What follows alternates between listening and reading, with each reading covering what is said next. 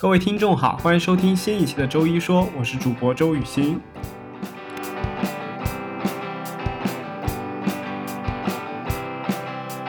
无论如何，你要有让自己有独立的能力，那我觉得就是所谓的六便士。所以就是人就是一直在月亮跟六便士之间不停的徘徊和不停的等。明天咖啡会不会更香甜？对，因为当时我只有一米五，但是我的内心已经一米八了，所以当我现在自己真的到一米八的时候，我就没有那么怂。明天夜晚的人烟会更热闹。那个时候，其实唯一阻碍我裸辞的就是可能怕失败，就是你会有一点，其实你会有一点没有安全感的，因为你会觉得，啊，那我辞职了，那我的未来是什么样的？可能极度的六便士就是他的月亮。你看一下能不能留下来。我说不用帮我争取了，我说你给我多少钱我都不会留下来的。哇，你知道有多爽吗？明天智能的时代还有温情吗？今天很开心，请到莫石老师 加入我们的录制，哇对，给大家打个招呼吧。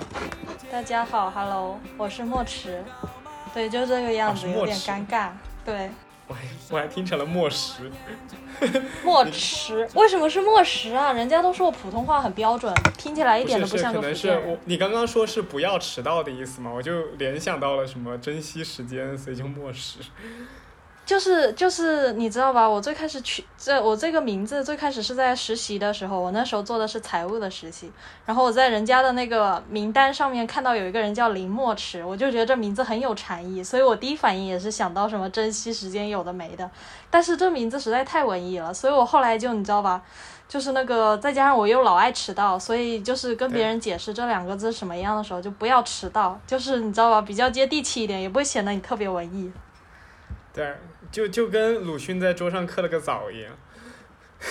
对，大概就是这个样子吧。就是你看到他，你就觉得好吧，好吧，还是不要不要浪费时间什么的。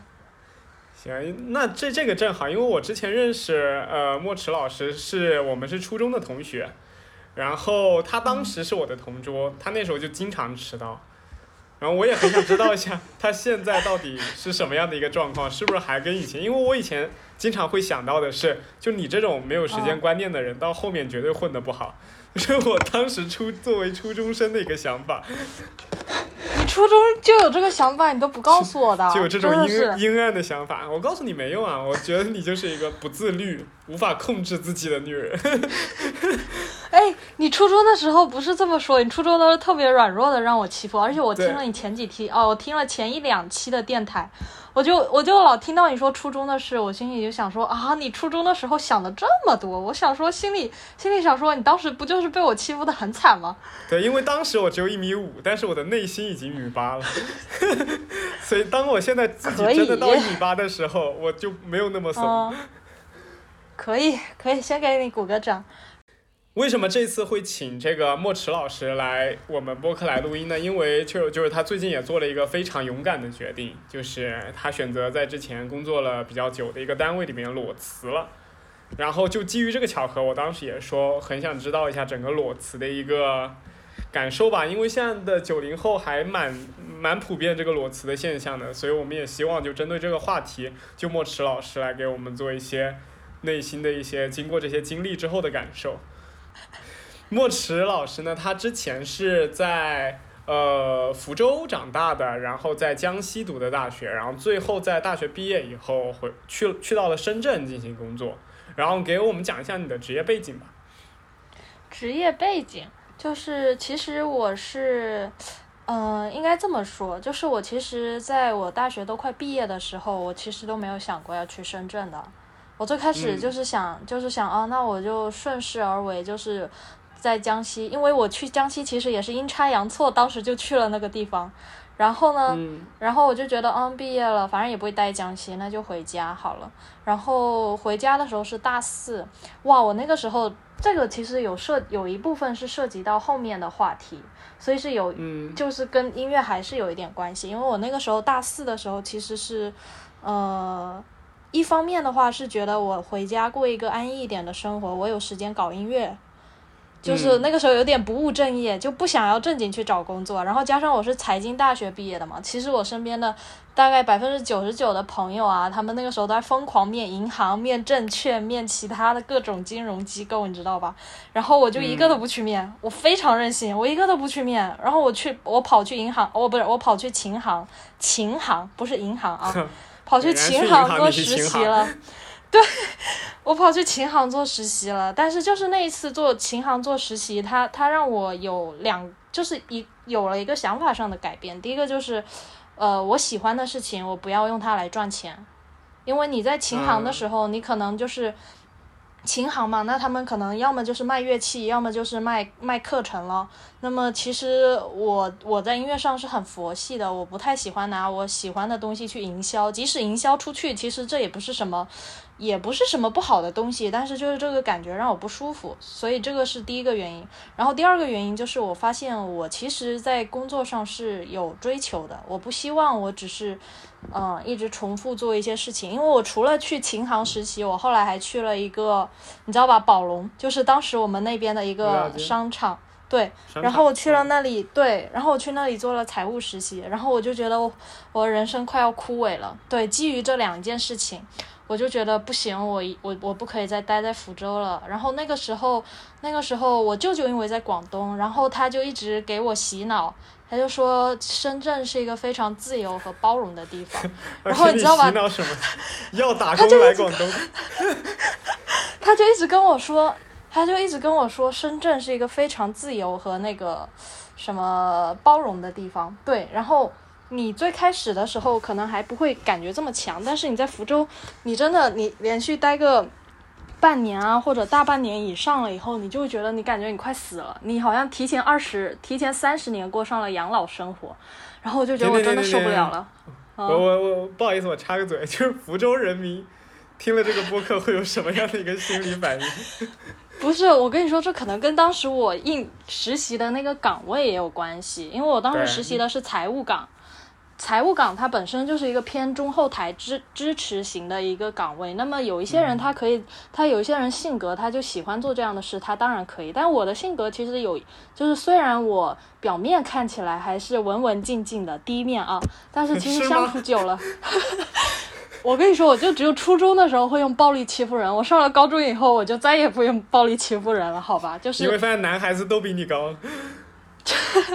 哎，可能是哈，对。然后那个时候，后来的男孩子可能就是上了高中，力气更大了。然后就是如果用暴力欺负人，人家会，不是人欺负人的话，人家会害怕。然后我想了一下，算了，不要这么过分。然后，嗯，哎，反正这个不重要，重要的就是，反正我就性格里还有跳脱的一面。然后你就不太受得了这种。偏偏稳定的一个工作，然后你到你那个时候就已经想要有一些转变，然后那个时候有一些转变的时候，一方面是可能我舅舅当时给我洗脑很多，另一方面是我们学校去深圳的同学特别多，然后那个时候就呃机缘巧合就进了现就去了我的第一家公司，也是我可能到现在为止就职了唯一一家公司，然后他是呃做我们我们其实是嗯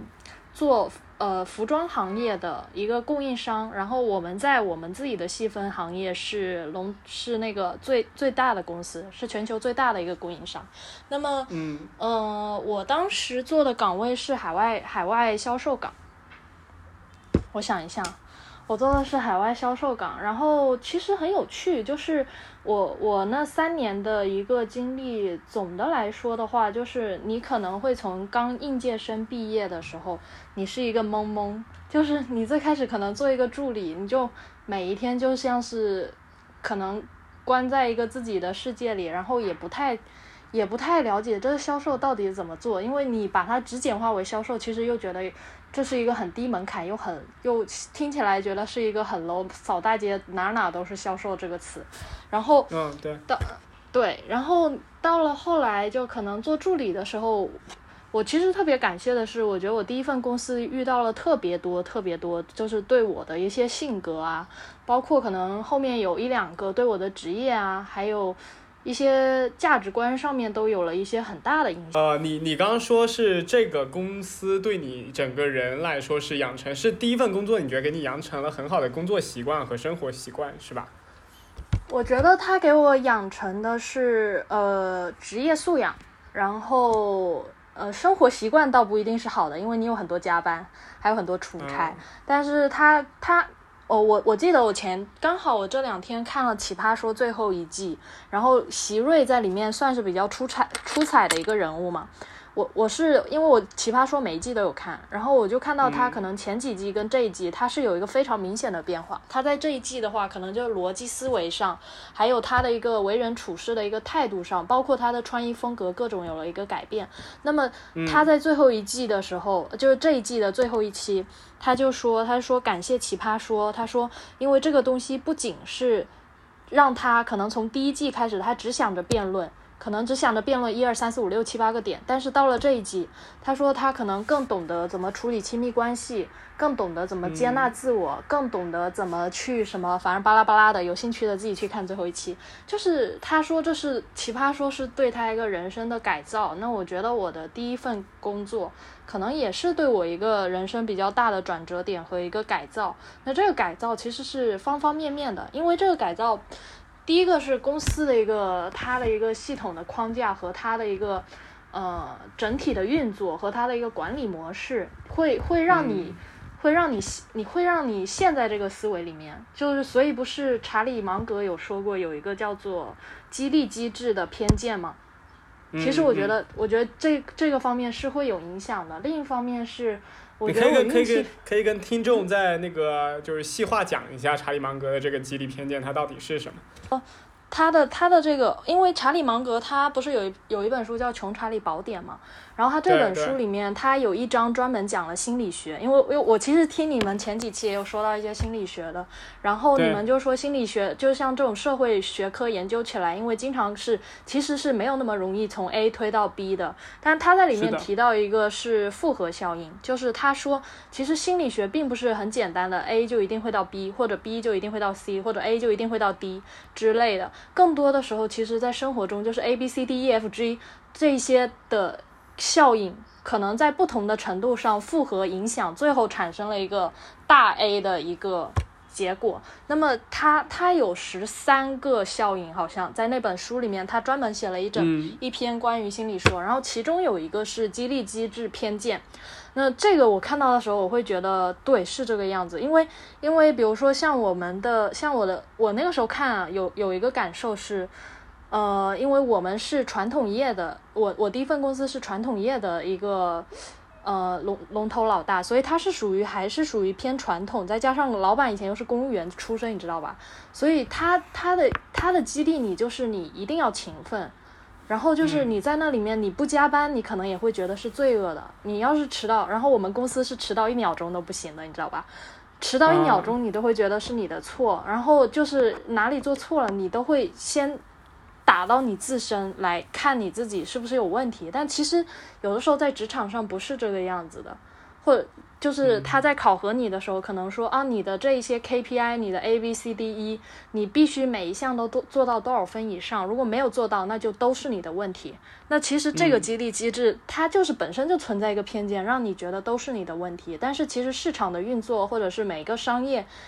呃案例的结果，它并不是单纯的你个人的努力可以达成 yes or no，而更多的可能跟市场情况啊，然后各方的一些因素啊，比如说像是这两天不是很火的那个。呃，抵制新疆棉的那件事情吗？其实我嗯当时还在公司里，因为我们公司是做服装行业的嘛，然后所以其实像 H&M，然后阿迪达斯、耐克这些巴拉巴拉的各种牌子，我们都有在合作。所以今现在是二零二一年三月份，这个时候其实新闻才开始说报道这些欧美的品牌禁止用新疆棉，但是其实在前面已经有一年多的时间，好像是从。一九年多开始到二零二零年，其实欧美品牌已经开始陆陆续续的对新疆人权，还有禁止新疆棉花这件事情是一步一步的在恶化的。那么啊，所以说这是到现在激化到，对，就是现在已经是激化到极点了，才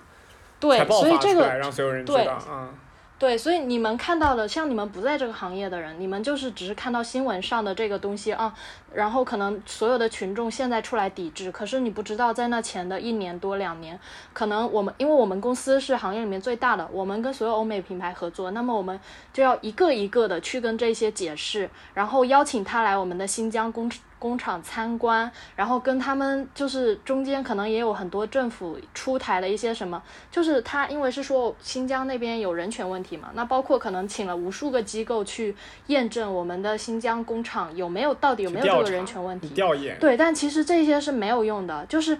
这是政治原因，所以他一步一步的，最后他都会走向。你知道吧？就都会走向这个，这个是属于政治因素，也属于市场因素，再加上何患无辞的感觉。对，然后可能再加上疫情因素，那你可以想象，其实，在二零二零年的时候。嗯，就是这个这个你要做你要做商务拓展，其实是非常困难的。所以所以这个的话，你你去综合的跳出来看，你会觉得这个其实不是一个人能改变的。但是如果你放在那个激励机制偏见之下的话，那么你第一个想到的就是啊，我又哪里做错了？包括我后来已经辞职了，就是我有的时候都都会觉得。嗯，比如说没有特别遵守他们的纪律，是不是错的，或者是什么？你你是会有一个这样的影响的。就是我可以推荐大家自己去看那篇文章，因为我吧就是我看完了，我也背不下来，我就只能大概把他的意思理解清楚。但是每个人看的话，可能他又有一些不同的想法。我觉得那本书还蛮好的。对，我知道，因为那本书之前就是我也是去年好像才看完的，然后。它里面有说到这样子的一个激励机制，因为之前查理芒格他是一个通才型的一个，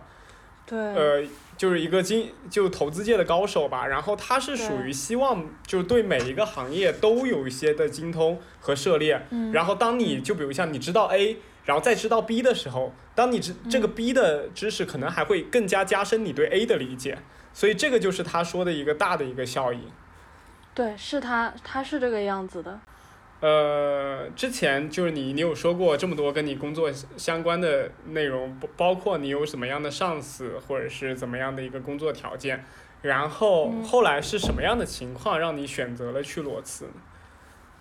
嗯，其实我在裸辞之前，我可能有辞职的想法有快一年了。我其实一九年底就是打定主意，我一定要走，但是好死不死，那个时候碰上了疫情。然后呢，在疫情的时候，那个其实是一个市场环境最差的时候，就是二零二零年的大概二月、三月份的时候，我那个时候在疯狂找工作。我那时候其实拿到 offer 了，但是就是可能从公司规模啊，或者是长远发展，我就是。觉得好像也没有那么好，再加上我们公司的平台其实还是可以的，就是可以让你去见识到一些有意思，或者是有更多去见到不一样世界的可能。所以我当时权衡了一下，我就放弃了。但是那段时间给我留下一个心病，就是让我觉得是不是我很差，所以我找找不到一份就是很满意的更好的工作。嗯对，所以那个时候你你你在那个时间点留下了一个心病，然后呢，然后我就二零二零年的时候我就继续在公司工作，但是因为我二零一九年的时，嗯，算了，细节不说，但是主要就是可能是，我觉得是一个输入跟输出的关系，就是从我毕业一直到呃二零二零年之前，我一直是属于一个输入疯狂大于输出的状状态。就是即使我其实每一天加班到非常累，然后，呃，一九年的时候那简直就是崩溃了，因为你你要面对的一个心理压力和生理压力是同时的，你既要加班，然后，然后你可能面对的各种客户是就是神经质的客户，然后是一种双重压力吧。但是那个情况下，反而你都不会辞职，因为那个反而是我觉得可能是精神各种压力最大的时候，但是也是你疯狂输入的时候，你会觉得，嗯，比如说经历完那一年，不管是从管理角度，或者是从你的一个业务角度，或者是从你去看待各个横向部门的一个角度，你会发现你有一个，嗯，质的成长吧，所以我就会觉得值得，值得我付出这么多。但是二零二零年的时候。就情况会比较不一样。第一个可能有疫情的因素，因为疫情的因素，它其实是阻碍了商业发展的，所以你就可能整天要坐在办公室里。然后呢，疫情的话就相对又比较闲，你知道吧？就没有以前那么忙了。然后第三个就是这些如果都没有的话，就。很无聊，你就会觉得你的输出开始已经大于输入了。嗯，然后哎，但是我我我这边很好奇一个点哈，就比如像嗯作为我们这种从学生开始，然后慢慢走到工作里的人，我们在学校里其实更多的就是输入大于输出，所以我们那个嗯是我们的舒适圈嘛，就等于就我们平时嗯比如像看书啊、看看剧啊，嗯或者是看呃纪录片或者看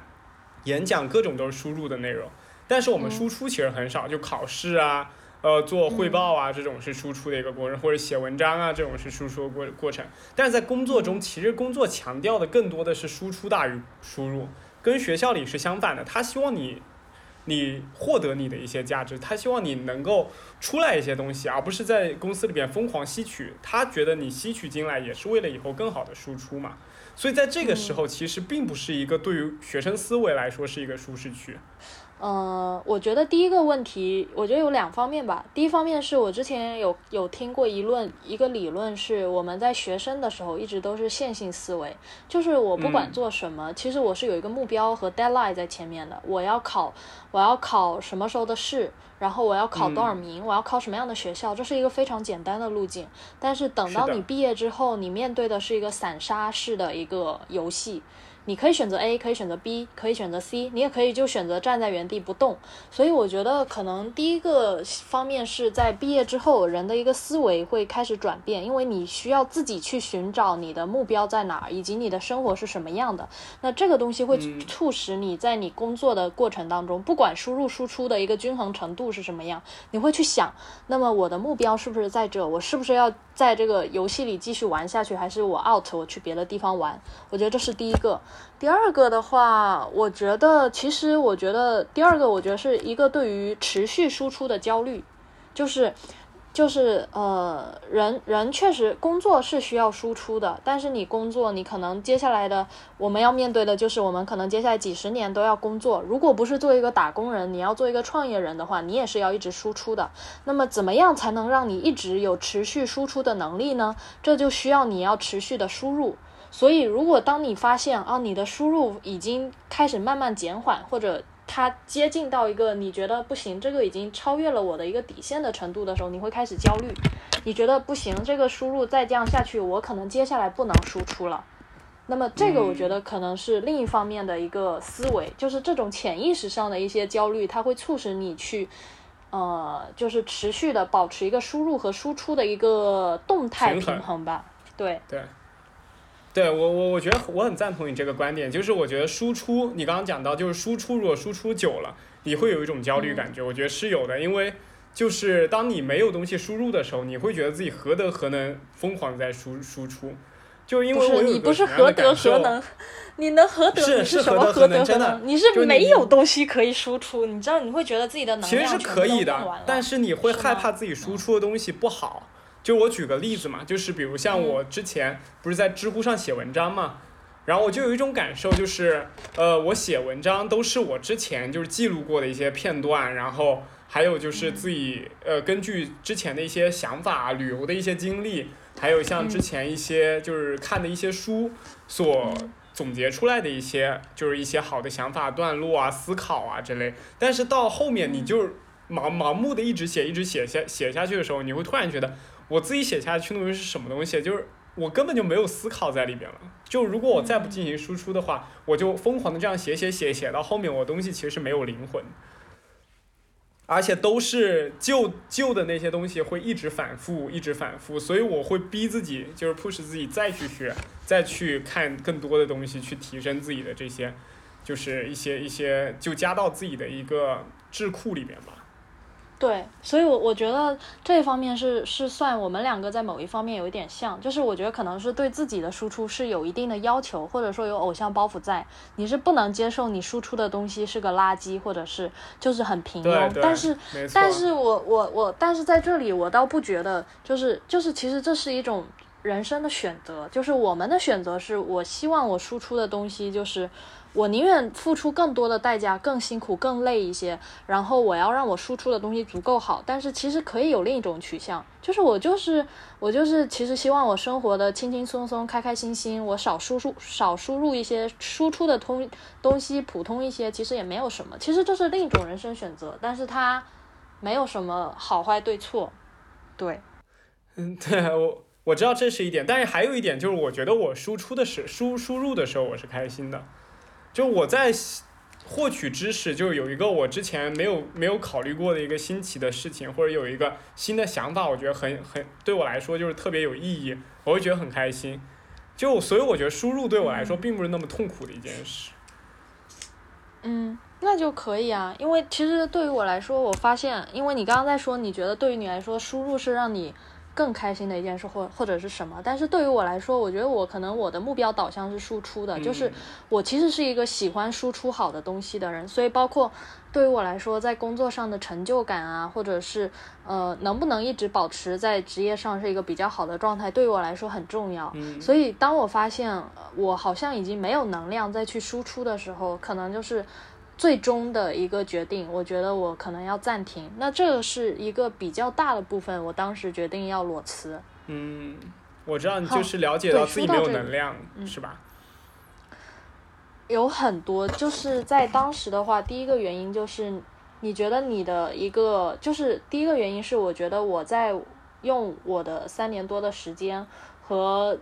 在这个平台上的一个一个一个资源吸取来说，我觉得我已经大概尽了百分之两百的努力，然后我也收获了百分之两百。那我觉得，呃，我好像到了一个，如果我想要再输出，再继续做得好，我要投资更多的时间，可能要三到五年，然后去成长到另外一个 level。但是嗯我不太愿意在服装行业继续这样做三到五年。对于我来说，可能一个新行业或者是一个新环境更重要。嗯然后另一方面就是刚刚说的一个，我觉得我的能量一直在干涸，但这个能量一直在干涸，让我就是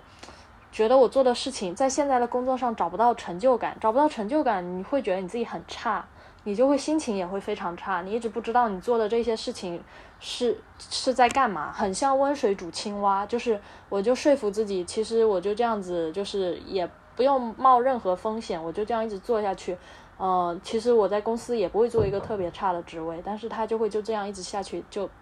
就就就这样，我就温水煮青蛙，可能就死掉了。第三方面的话，当时还有一个是硬件原因，就是因为我工作太忙了，就是我们工作在工作的时候，我很难去那个平衡生活。呃，骑我我很难不是不是平衡生活，是很难去骑驴找马，就是你很难，你已经根本没有生活就很难，真的。我我没有生活，我跟你说，我真前几年根本就基本是基本就是工作等于生活。你们是九九六吗？就是还是九九七？就我听你这个叙事、叙事，嗯感觉像是一个比九九六还要忙的工作。我觉得，我觉得那个那个更多的，你知道吧？我们之前我们领导说过，销售这个东西哪有什么上班时间跟下班时间，二十四小时在线，就是这个。意思。当当然不可能是全天二十四小时工作，但是其实只要你手机不离手，你你其实是断不了的。然后我我最惨的那个时候，其实是一九年的时候非常累，那可能就是，嗯、我想一想啊，一九年的时候，就是我我那个时候比较惨，是因为我接的是公司的非常大的一个客户，然后他他是韩国客户嘛，韩国客户的话，他气焰又很拽，因为是 VIP 相当于，所以他对你是有非常非常多的一些要求和压迫的。然后你也知道，就是日韩文化，因为它有各种的一个阶层，然后还有一些等级尊卑的那个那个文化在，所以他他们是非常谦卑和恭敬，然后每一个阶级都是非常小心翼翼的。嗯所以你跟那样子的一个文化的人接触，而且你要搞定他们的 boss，他们的 boss 相当于他们的 boss 那个时候四五十岁了，然后是一个女强人的类型，所以他他他绝对会压迫你，因为他只有压迫你，他才能拿到最好的资源。嗯，所以你就处于一个你你又是乙方，你他妈的还要被一个女强人虐杀，你知道吗？就是那一整年，就是你不停的挑战自己，就是要给他洗脑，我跟他是平等的，我跟他是平等的，我跟他是平等的，你知道吧？因为这个压力一方面来自于他本身对你的压迫，另一方面来自于这个这个客户非常喜欢找我们领导告，哦不是找我们领导，我们领导再上一级，我们的 CEO 告状。所以你知道吧？就是你一方面可能要抵抗公司内部的压力，一方面要抵抗他的压力，然后另一方面的压力可能是来自于我的团队都是新的，但我其实当时我自己也是一个小白，我自己可能连我自己的工作都还没有做好，然后我的团队成员不仅新，他们也小白，他们还会犯很多的错，然后给你挖坑，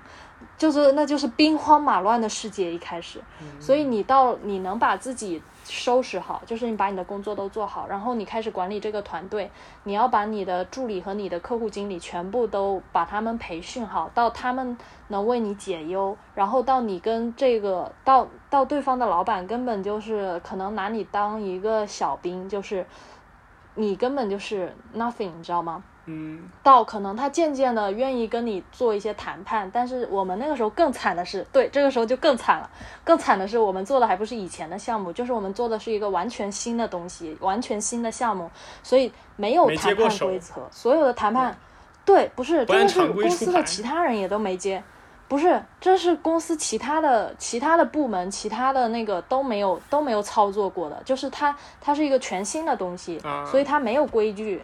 但所有的东西你都要从零开始去探索。但是你从零开始去探索，你会嗯你会犯非常多的错误，因为你根本就不知道这个东西如果这么做，它会产生什么样的结果。那么，那么你在可能不断的一个摸索的过程当中，你中间不断的试错，但你试错是有成本的。就是他骂你，啊呃，但是其实那个时候那个老板已经脾气稍微缓和一点，他骂你，他就真的就是骂，他就是真的就是说 you are very stupid，或者是之类的。其实作为欧美或者是其，其实在海外啊，大部分人都是非常用英语用英语的话，他还是会显得比较温柔一些的。但是用英文可以说到，说到就是呃你很你很笨啊，或者说一般在美国就是说你 stupid 对就是一个很严重的话，就是真的是骂人的一句话。对，然后或者就是说你做的这些事情到底是一些什么乱七八糟的？他说你要不要回去跟你的领导讨论一下，或者是什么？就是很少会有海外客户会这样说话，但是当你在长期的一个这样过程当中，你是一直被打压，你你真的很害怕、哦。所以我到了中期的时候，我可能。就是前面的那些事情都处理完了之后，我中期只要接到，就是我到了我可以跟这个 boss 开始谈判的时候，只要右下角有他的邮件出现，我都不敢点开，因为我都不能，我都不能承受打开以后他又骂我，就是就是这个项目哪里有问题，这个规则不应该这么设立的。那是一个其实是一个蛮煎熬的过程，因为你觉得你已经尽全力，可是你一直被否定，但是但是会有一个阶段，嗯有点职场慢 PUA 的感觉。对，但是你慢慢的你会发现，就是你你再过一段时间，然后你就会，但是呃但是我觉得这里比较好的一个点是，我的领导也不拿他当回事，嗯，就是我的领导就就是也也不会顺着他的意思来骂我，他可能更多的是给我一些指导和告诉我怎么做。另外一个我领导也很忙，所以经常呢就是这些事情还是就落到我手上跟他实际沟通。那么你时间久了以后，你渐渐会发现，其实这是他的一个谈判手段。他需要从你手上榨取最大的资源。他需要压如果去找迫，给我的领导，你压力。或者去找对对，如果找我的领导或者我的 CEO，其实他们是可能真的可以非常势均力敌，但是我呢，他就觉得我可能是你知道吧，柿子挑软的枪，所以就是都找都欺负我，特别惨那段时间。但是后来过了那段时间，你你会发现，你就真的不太 care。对，职业素养是从那个时候开始养成，你你不会去 care 他是怎么说你的，你反而会通过他这些很激烈的词语来看他要的东西。他的一个需求到底是什么？会很冷静的判断这些的时候，然后我就觉得哇，我太神了。然后那段时间，因为因为我的 team leader 就是最开始在我领导中间还有一个 team leader，但是他可能没待几个月就走了，结果他妈就剩我一个。原本我只要做我自己的事就行了，我把一整个团队都管起来了。那个时候特别惨，然后我每天就可能九点、十点、十一点、十二点，然后有的时候可能要做到凌晨之后，然后。你就有的时候就就会半夜在公司想啊、我到底做这些事情是为了什么？而且、而且最惨的是什么？你知道吗？最惨的是，嗯、你可能做加完了班，但是你回家你你没法休息，因为你脑子还是脑子里在播电影就是可能到了十二点。你的脑子里一直是高速运转的，你停不下来，然后你就开始疯狂刷手机，然后你就可能开始我要去网络的世界徜徉一会儿，可能就逛逛微博、刷刷知乎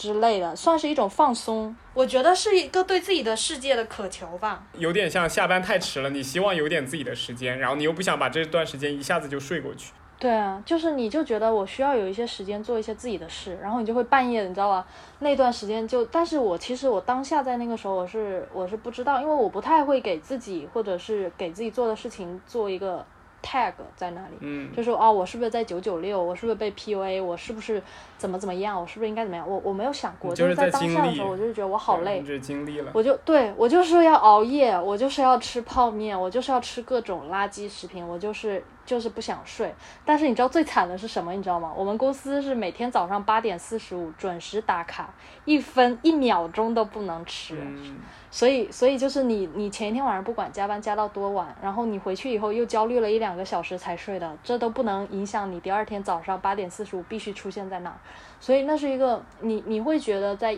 那个时候虽然是一个疯狂输入和输出同时，但是它其实很像一个你知道在拉你的一个拉力，嗯你是一个弹簧。你在一九年的时候，你渐渐觉得你要失活了，但是还没有快完全死。但是到了二零二零年的时候，到了裸辞的，就是不是它有一个那个 breaking point 嘛，嗯就是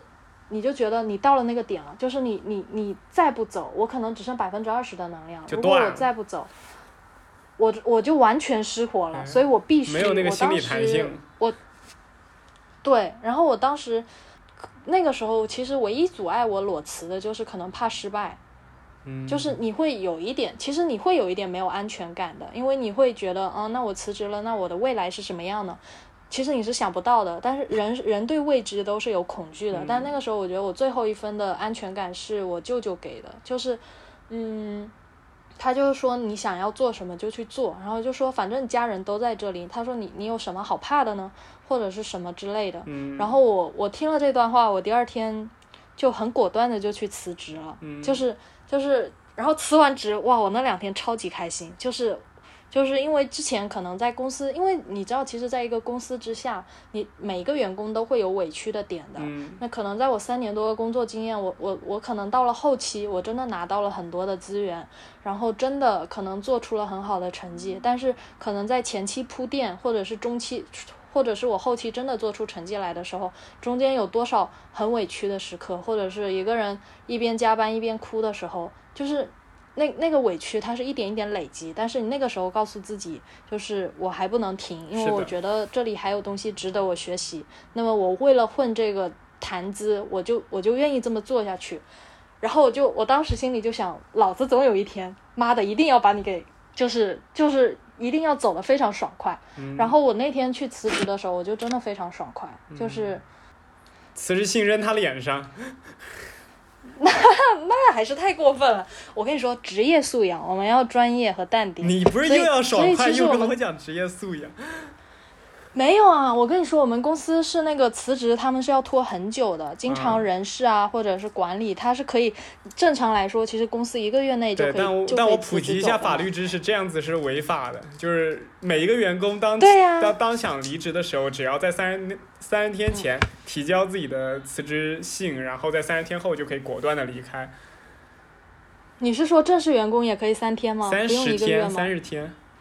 哦哦，可以可以，对，这个是这样。但是我觉得我我们之前的他们他们就会拉扯的比较长，有的可能辞职迟了两辞了两三个月啊，嗯，有的可能更久。但是我觉得这是员工跟公司双方面的心态问题。但是我很果决的，我就说我不需要这些时间。然后然后哦，我当时觉得特别爽快的一点是，他说。我再给你加薪跟升职，他说你考虑一下或者是什么样，然后说我我去帮你争取，你看一下能不能留下来。我说不用帮我争取了，我说你给我多少钱我都不会留下来的。哇，你知道有多爽吗？嗯，可以感受。超级无敌爽！我我怎么感觉说到这儿有点大结局的感觉？就是就是，如果你说裸辞嘛，辞职就是那个那一个时候刻你就很果断了。不是不是，我刚刚的心态是你之前做了那么多傻逼的事情、痛苦的事情、焦虑的事情，最后的那个辞职就是你最后的一个升华，就是一个最后的结局。就是我之前的铺垫，就是为了我此刻辞职辞的这么爽快。没有啊，没有啊，那可能再往后说就会觉得前面那些也有用啊，因为我到现在我我既没有后悔在这家公司这么久，也没有后悔当时辞职。哎，其实我有一个想法，就就是就是我觉得后悔，你现在跟我讲后悔，就往前看嘛，就是后悔其实都不会后悔，没有一个人会对任何一件事情说有非常非常的后悔。我举个最简单的例子吧，就比如像你有一个周末，老板跟你说在这边上班加班你不能走，然后你那时候就巨痛苦。那天周五的时候想，本来我这周末双休可以多好，去哪儿玩儿，去哪儿散步或者去哪儿怎么样打游戏，你会多开心。然后现在被老板拉过来强制加班，你会觉得特别不爽那个时候。然后当你这个加班结束以后，你再回过去看你，然后你就想，其实这两天过去也就过去，也没啥。然后你就会觉给自己找一个合理化的原原因，所以后悔，我觉得后悔这种东西在事后是没有什么好后悔的。最重要的是你当下的觉当下的一个心态，因为心态都是当下的。就比如像你在周五的时候，你就是那么痛苦；你下周五他再叫你加班的时候，你还是那么痛苦。这个痛苦是阶段阶段性不可预测，但它又可以来的。你绝对不会不要因为现在的不后悔去去，当你在做下一个决定的时候，你还是这样子去安慰自己。这样子就有有一些容易被 PUA 的感觉，对。啊，我我刚刚讲的不是跟你跟不是跟你的经历有关，就是我我跳出来讲另外一个新的点。跳出来说这个感受。对，说这个感受。对，那你讲这个点，我就我就引申出来另外一个，就是我前一段时间在看，我当时看那篇文章，他就说你去回顾你过往的人生，会不会有一些在哪一些的时间点或者是什么上。你如果再去重新做决定的话，你会不会有一些什么调整或者是改变？嗯。但是我我回去，我我我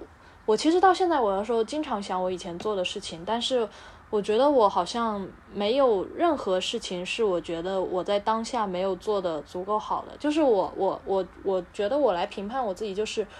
嗯，我回顾看，我虽然其实肯定是有的决定是做的不够好，或者有的时候是有一些事情是没有做到位的，但是那都是在当下我的认知里，我所有的事情都是尽力去做，努力去做到最好了。嗯，所以我觉得后不后悔或者遗不遗憾，或者是有一些事情你会不会去懊恼的时候，我都我这些情绪都没有，是因为我觉得我我必须得承认我在当下的认知。对，那是再来一遍，我也只能做到那样了。所以，我我觉得有一个特别好的人生态度，就是，嗯，我我就是这么做的，就是我一直都是抱着，其实包括现，包括辞职以后，然后到现在，其实我中间拿了好几个 offer。然后，其实因为在深圳是一个比较快城、快节奏的一个城市，然后，嗯，生活成本也算是会有一定的生活成本，所以我其实，在拿到那些 offer 的时候，我我以为我本来会去接那些 offer 的，因为因为我会觉得我可能会焦虑，但是我发现我最后没有接，就是一方面可能是你发现你真的不想做，你可能真的有一些别的事情能说服。你去做的工作，我我我可能才会去接，我不知道是不是太理想化了，但是我当下做了这些结果或者这些决定，弃掉那些 offer，我也都没有后悔，就是我觉得你再让我去一遍，我也是不接。哎，我也不知道我怎么突然就讲到这里，我讲的点是什么乱七八糟的。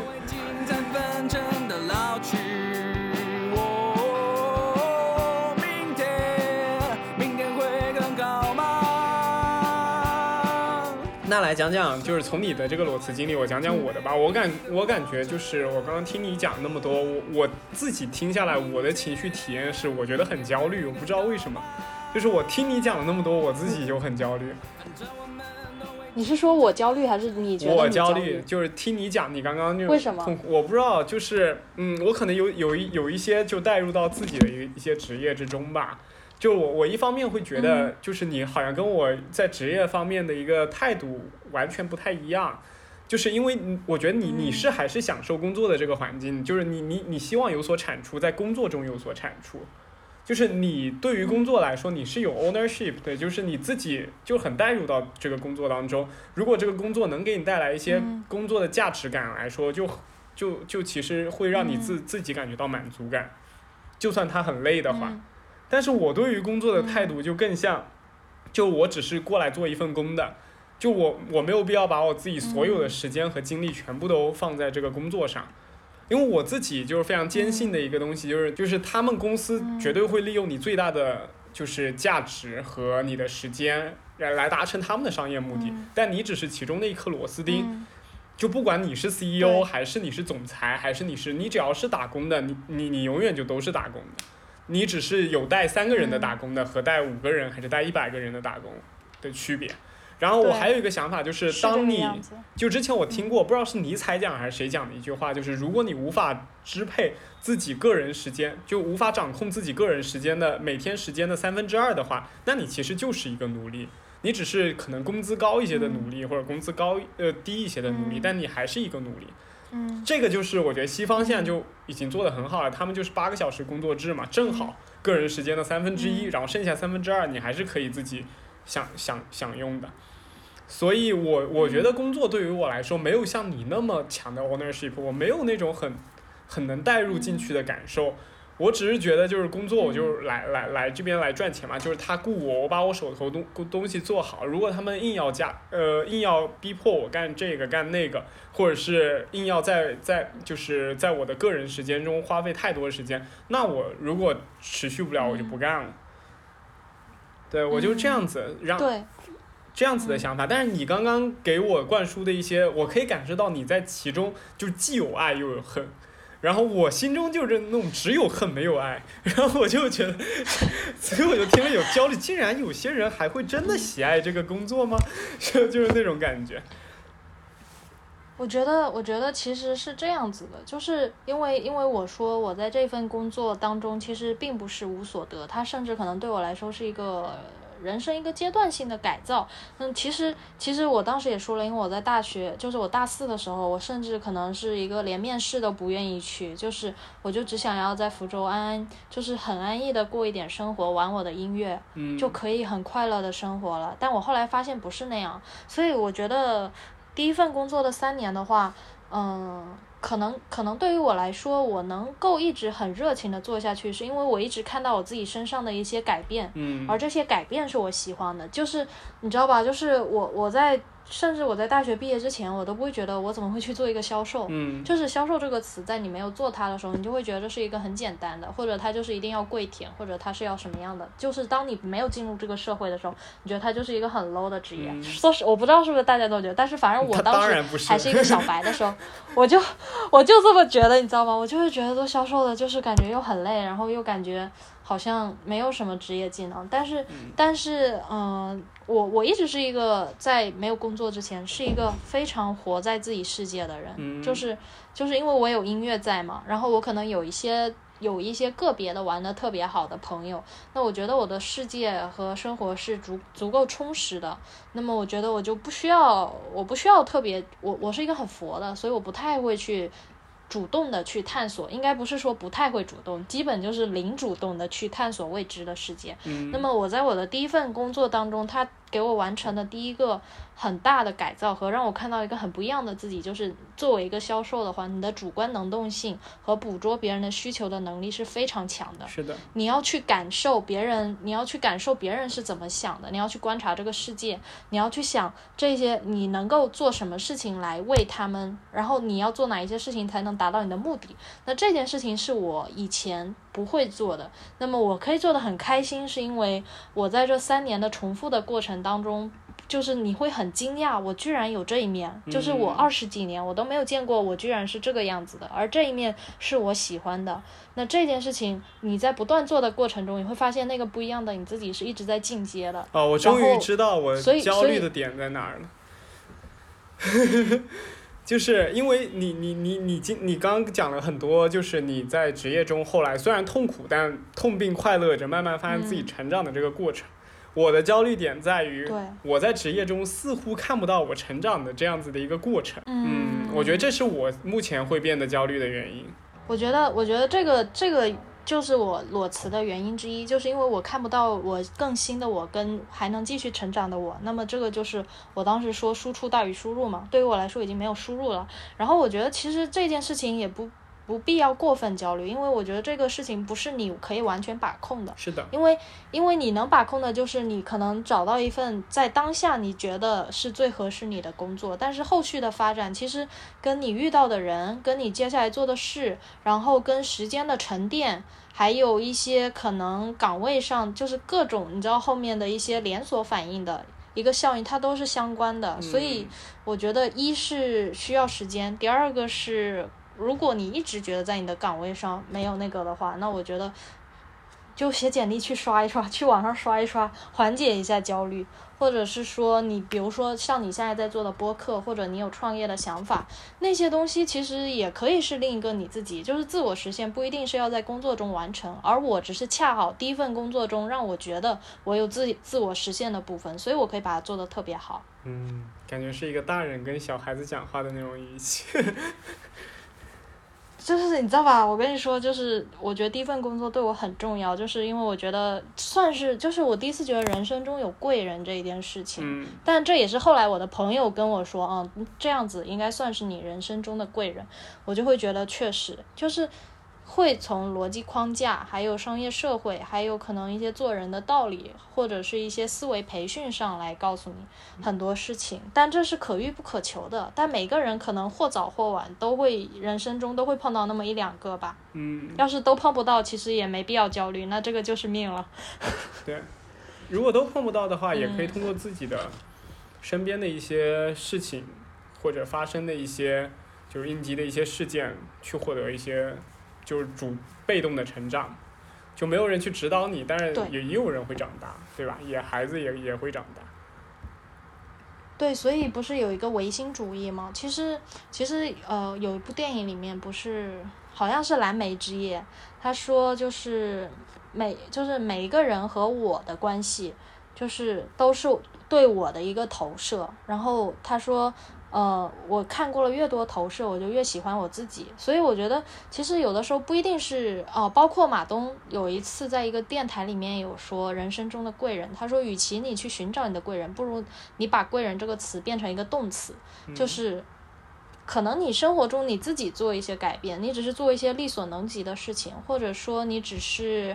呃，有下意识的，你可能去关注你身边的一些生活，你的一些案例，去感知一些事情，你你就会产生一些不一样的想法，不一定是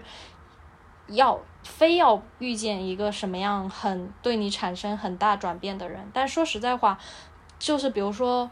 这个从另一方面来说，就是我的领导对我来说是一个贵人。可是我的领导他同时有十几个下属，为什么只有我觉得他是我的贵人？可是其他人骂我领导也是骂的很凶的。所以我觉得其实所有的关系都是互动的。嗯，任何的学习都是互动，对，都是两方共同成长的结果。对。对。那你之前在那么痛苦的那三年的，不是说痛苦，就是在那三年那么紧张的环境下，你是如何平衡生活，就是工作和生活之间的时间的？还是说你就完全没有，就完全的扑在工作上？我好像，我好像是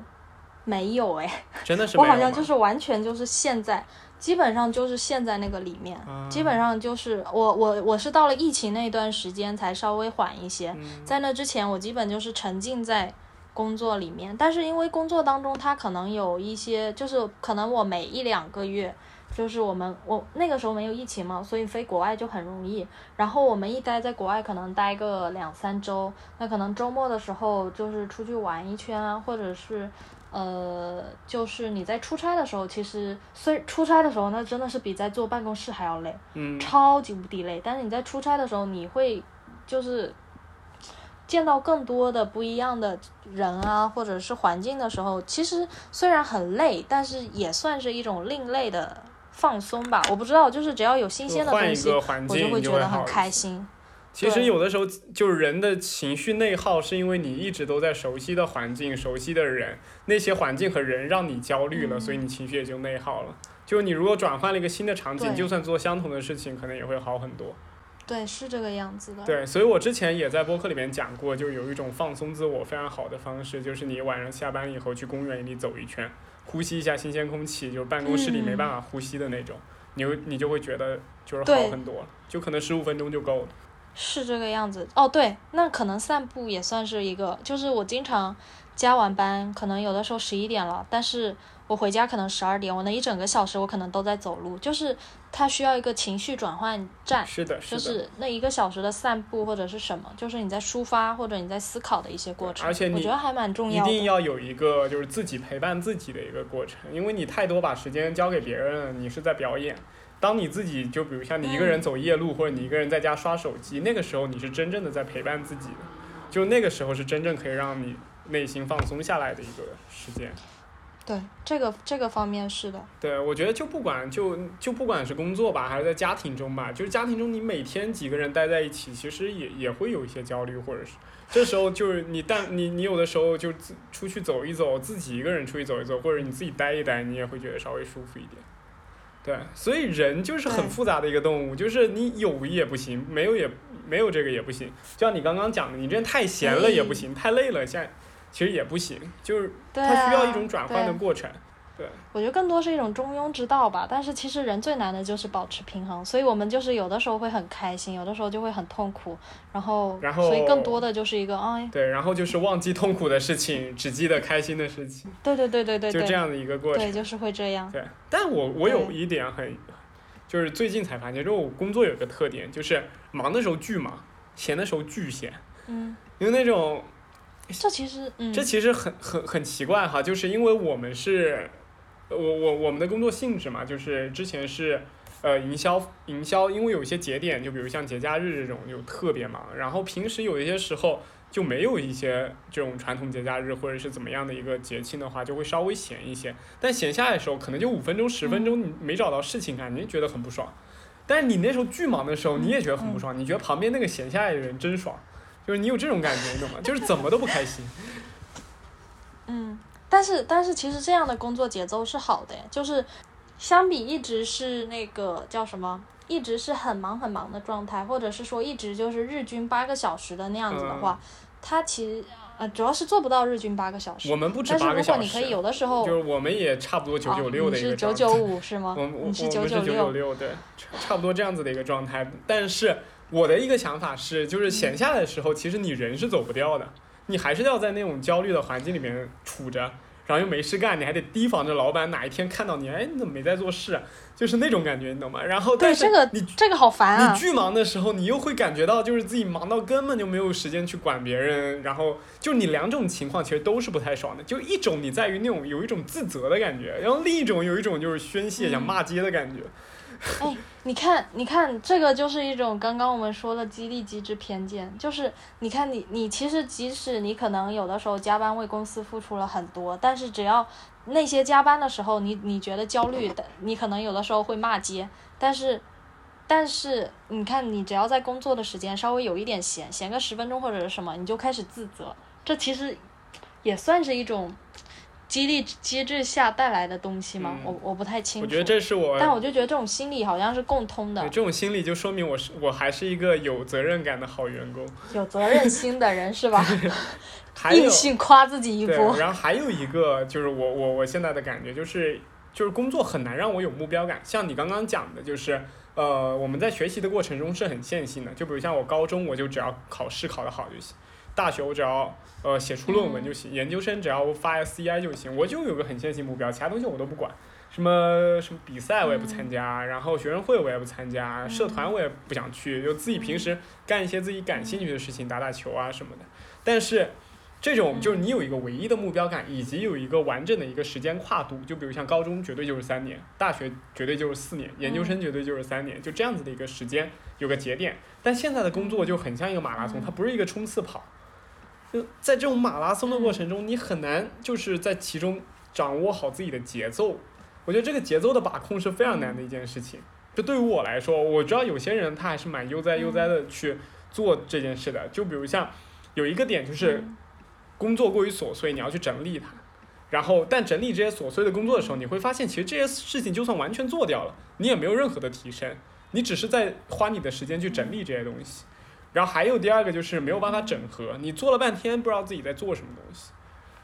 然后还有第三点就是投投，就是我投入了，但是我没有看到自己的产出，就好像我帮老板做了一件什么事情之后，他也没有什么，他觉得理应是我做的，就是我应该做的，然后理应你的水平也也应该是这个样子，然后我就觉得没有什么输出，你只有说到他的问题，但你没有提到他的优势。但我不是在说我领导的问题，我只是说现在工作大部分都是这个样子嘛。因为如果你做得好，可以使用的话，就说明它只是一个 approve 的状态，它不是说要给它什么 excellent 或者是一百分、一百二十分的这样子一个给它评级。那你，那你们营销的话，不是最后会有数据统计吗？那如果数据是增长的话，它可以给你带来一种，嗯，你觉得你做的事情得到了一个奖赏的对。然后就疫情期间，然后业绩就不管怎么做营销都越来越差嘛，所以这大环境 也不好，就是心态就更崩了。你你们做线上的疫情的时候，不是啊，应该可以好好的赚我一把吗现在在？线下了，我之前在线上的时候是做啊，的你又挺不错的。你又做线下对，因为，我是一个爱学习的人，啊就喜欢跨部门的学习。嗯，然后你就会发现自己笑死我了。对越啊做越累，就是就是现在我的一个状况。但我偶尔也会想到，就是就是因为我之前有一句自己给自己自己的一个 narrative，那个自我叙事就是就是人永远都不能让自己太舒服，就是你太舒服了，就说明你没有进步嘛，你在舒适圈。但我现在感觉，就算我不舒服，我也没有进步。所以我是现在就花一段一段的时间梳理下来，我觉得如果这件事真没有进步的话，那我觉得就就是果断离开的时候，就说明可能我根本就不喜欢，嗯或者是这个工作根本不适合我。我说，我觉得这个的话，其实要两方面判断。一方面的话，可能你真的需要，就当你有这个怀疑的时候，因为这个我其实在我工作前中期的时候也会有很多，就觉得我做的这些事情到底都是个什么乱七八糟的一大堆重复的工作，但是。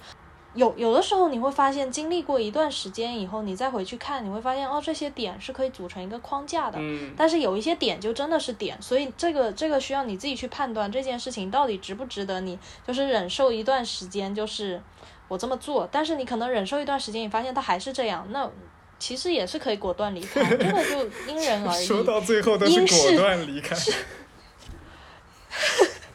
就是没有啊，就是你你肯定中间会有一个纠结的过程嘛，就是这件事情值不值得，以及是不是只要我多费一些努力和多费一些时间，它是有可能会有收获的收获的概率高不高？对，啊那那种收获对你来说是开心的还是不开心？因为有些收获对你来说是无，就是也你也不期待它。说我不会去设限，我一定要就是什么样的收获。但对我来说，只要是新的东西，我都挺喜欢的，因为它它或多或少，它就是你知道吧，就是它会慢慢的潜移默化到你生活中，就是你会发现到了后面，到了人生后面，就是你前面经历的很多事情，有的时候你在当下觉得是没有用的，嗯但是你到了某一刻再用的时候，你就发现，哦，其实还是有用的。就包括我，我之前我后来前一段时间去面试的时候，那个有一个面试官，他就叫我，他就叫我卖一支笔给他，然后我就有点懵当下。然后我那段时间因为刚刚开始面试，然后我的脑子还跟一团浆糊一样，我也不知道我到底是面到底是面的有多差，反正我那支笔我也是很尴尬说的。然后，然后。然后那个面试没有过嘛，但是我就反正我当时出去我就知道没过，然后我也没放心上，就随便。但我昨天再再去面一个比较大的一个公司的时候，他就可能哦，他说你把这个 iPad 卖给我的时候，我当下我就立马就哦，我知道他是，我就你知道，就是你心里有过这样子的心理，你不会有那么惊讶，你反而会比较冷静的知道我接下来可能怎么怎么做，就就就会比较好。啊，就是你知道吧，就是这些虽然是碎片化的经历，但是我不知道为什么我的人生我一直就觉得好像到了后面，就是以前有的时候觉得没有用，或者是就是莫名其妙经历的一些事情，它就是到了后来，它就在某一刻它就用上了，但这很玄学。嗯，这里先跟广大听众朋友们，如果想去面试销售岗的话，一定要学会卖一把生笔啊，或者 iPad。哎，不是因为你知道吗？我之前面试从来没有面试官，就是这个问题，我好像以前有在什么保洁八大问之类 之对流的这些东西里之前还看面见过，保洁的那但是对，管培生里有但是从来没有人问过我这个问题。对，但是突然间我就想说我，我工作三年多了，我想说突然间我去面试，连续可能两周之内有两个面试官问我这个问题，而且特别有意思的是，我昨天的那个面试就是因为那个 iPad 卖的很成功，所以我就过了。嗯就你就会发现，嗯，真的很神奇。嗯然后说到这个，我倒是说到一个点，就是我当时去年疫情四月份找工作的时候，不是因为其实没有拿到特别好的 offer 吗？嗯然后心情一直很差，就觉得自己是不是，嗯，是不是哪里不够专业，或者是哪里履历还不够好看什么的，然后就是一直找不到合适的工作。哇，后来后来因为一些别的经历，我感觉就是，呃，就是你对自己有一个底层的信任。呃，所以这件事情，我觉得在辞职的过，就是在裸辞后的这个阶段是很重要的。嗯就是我裸辞后，其实我一直没有很焦虑，嗯就是因为因为你会就是更客观的去看你这个人，就是你的缺点到底在哪里，你的优点到底在哪里，嗯然后你你能确信，就是你可以对你做的所有选择负责任，就是你有这个负责任的心态在的时候。我感觉我面对接下来的一些可能起起伏伏都很平淡我觉，得包你也是括可能今天这个面试挂没挂对，，建立了非常强大的自我自信的一个机制了，所以你就会觉得，你之前有说过，像你之前会比较对自己好像觉得是自己很差，我觉得那时候可能是你在疫情那个期间，你的自信心还没有达到一个很好很高的水平，就是还不足以支撑你裸辞这样一个结果。对但到后面，我觉得你是自信心慢慢的提高了，提高到强大到支撑自己裸辞以后，仍然相信自己是一名优秀的、可以找到很好工作的以及有工作能力的一个人。就这个时候你，你就会做出真的符合自己心态的一种决定，那就是裸辞。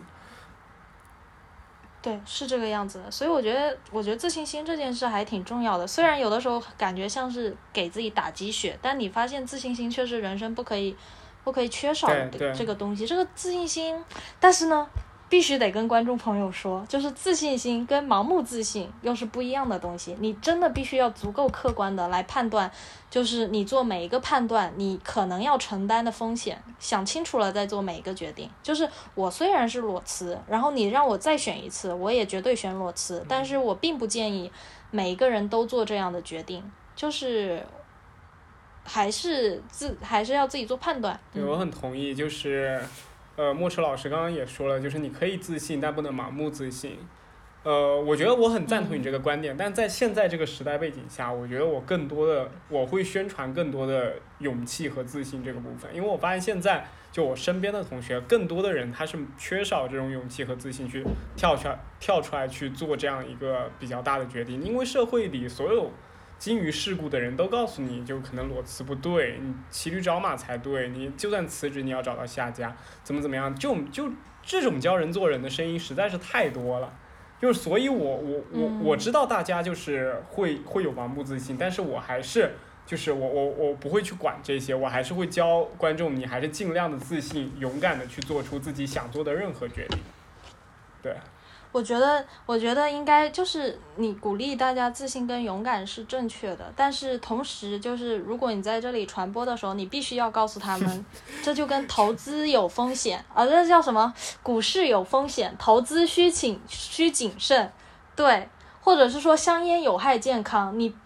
对你必须要人家知道，就是你可以自信，可以有勇气，但是你同时你必须要有一个底气，你可以承担得起你做的这些决定的后果。如果你觉得你掌控得了，或者你即使觉得你你可能不并不一定要是那个现实生活中能完全的掌控得了，因为其实没有人能够完全掌控自己的人生。但是你你要保证你的心态不会崩，就是你不你是一个可以掌控，起码从心里面可以掌控。就是，比如，就是即使遇到了最坏的情况，那那么你的心里能不能够承受？我觉得要先想好，这个还挺重要的。嗯，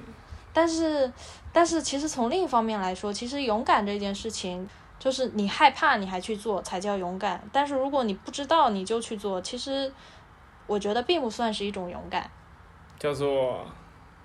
叫做横冲那个就是盲直撞。目。对，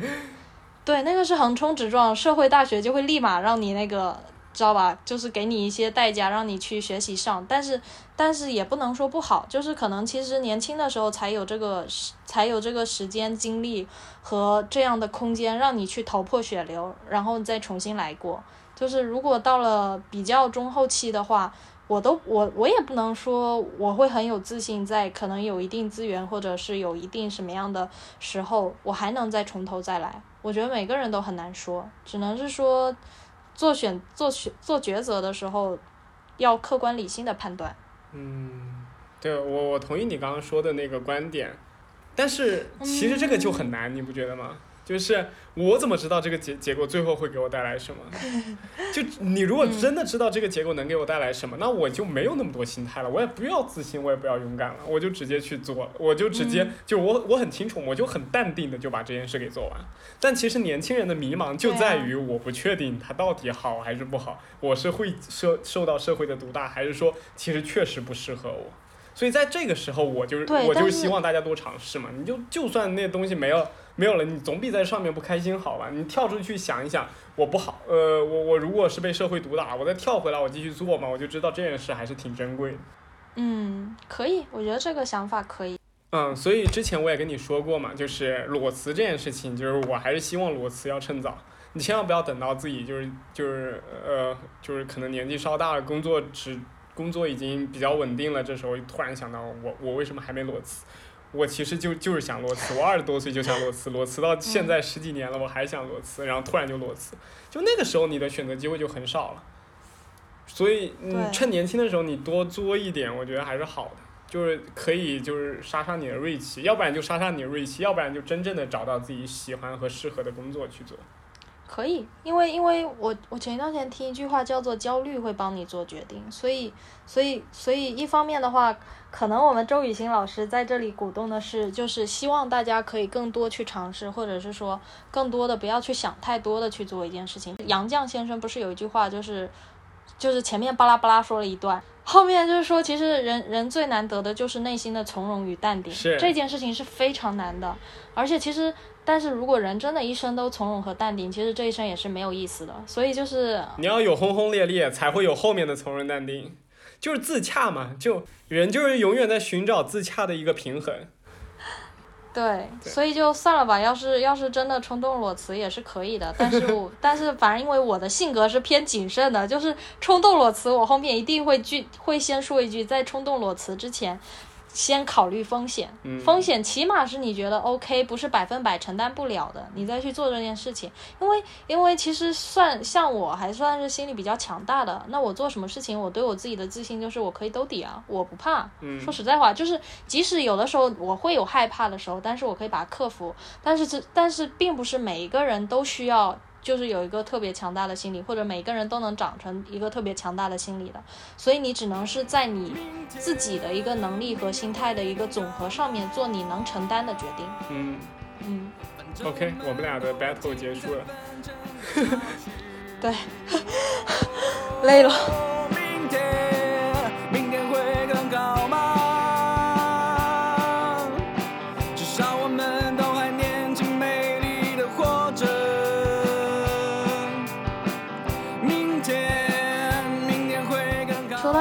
一个特别有意思的事情，就是人类就是已经知道有一些事情做了，它的后果可能就是不好的，但但他就是死不。认命，他就觉得这个，对，他就第一个他就觉得这个概率是小概率事件，应该不会轮到我。对，然后另一个就就是你知道，人类人类最大的教训，人类最大的一个忘性就是一直在忘忘忘记过去发生的事情，所以就一直在重复这些错误。这个好像是这个，我发现好像真的会这个样子，包括我自己，就是就是查理芒格里面有有一个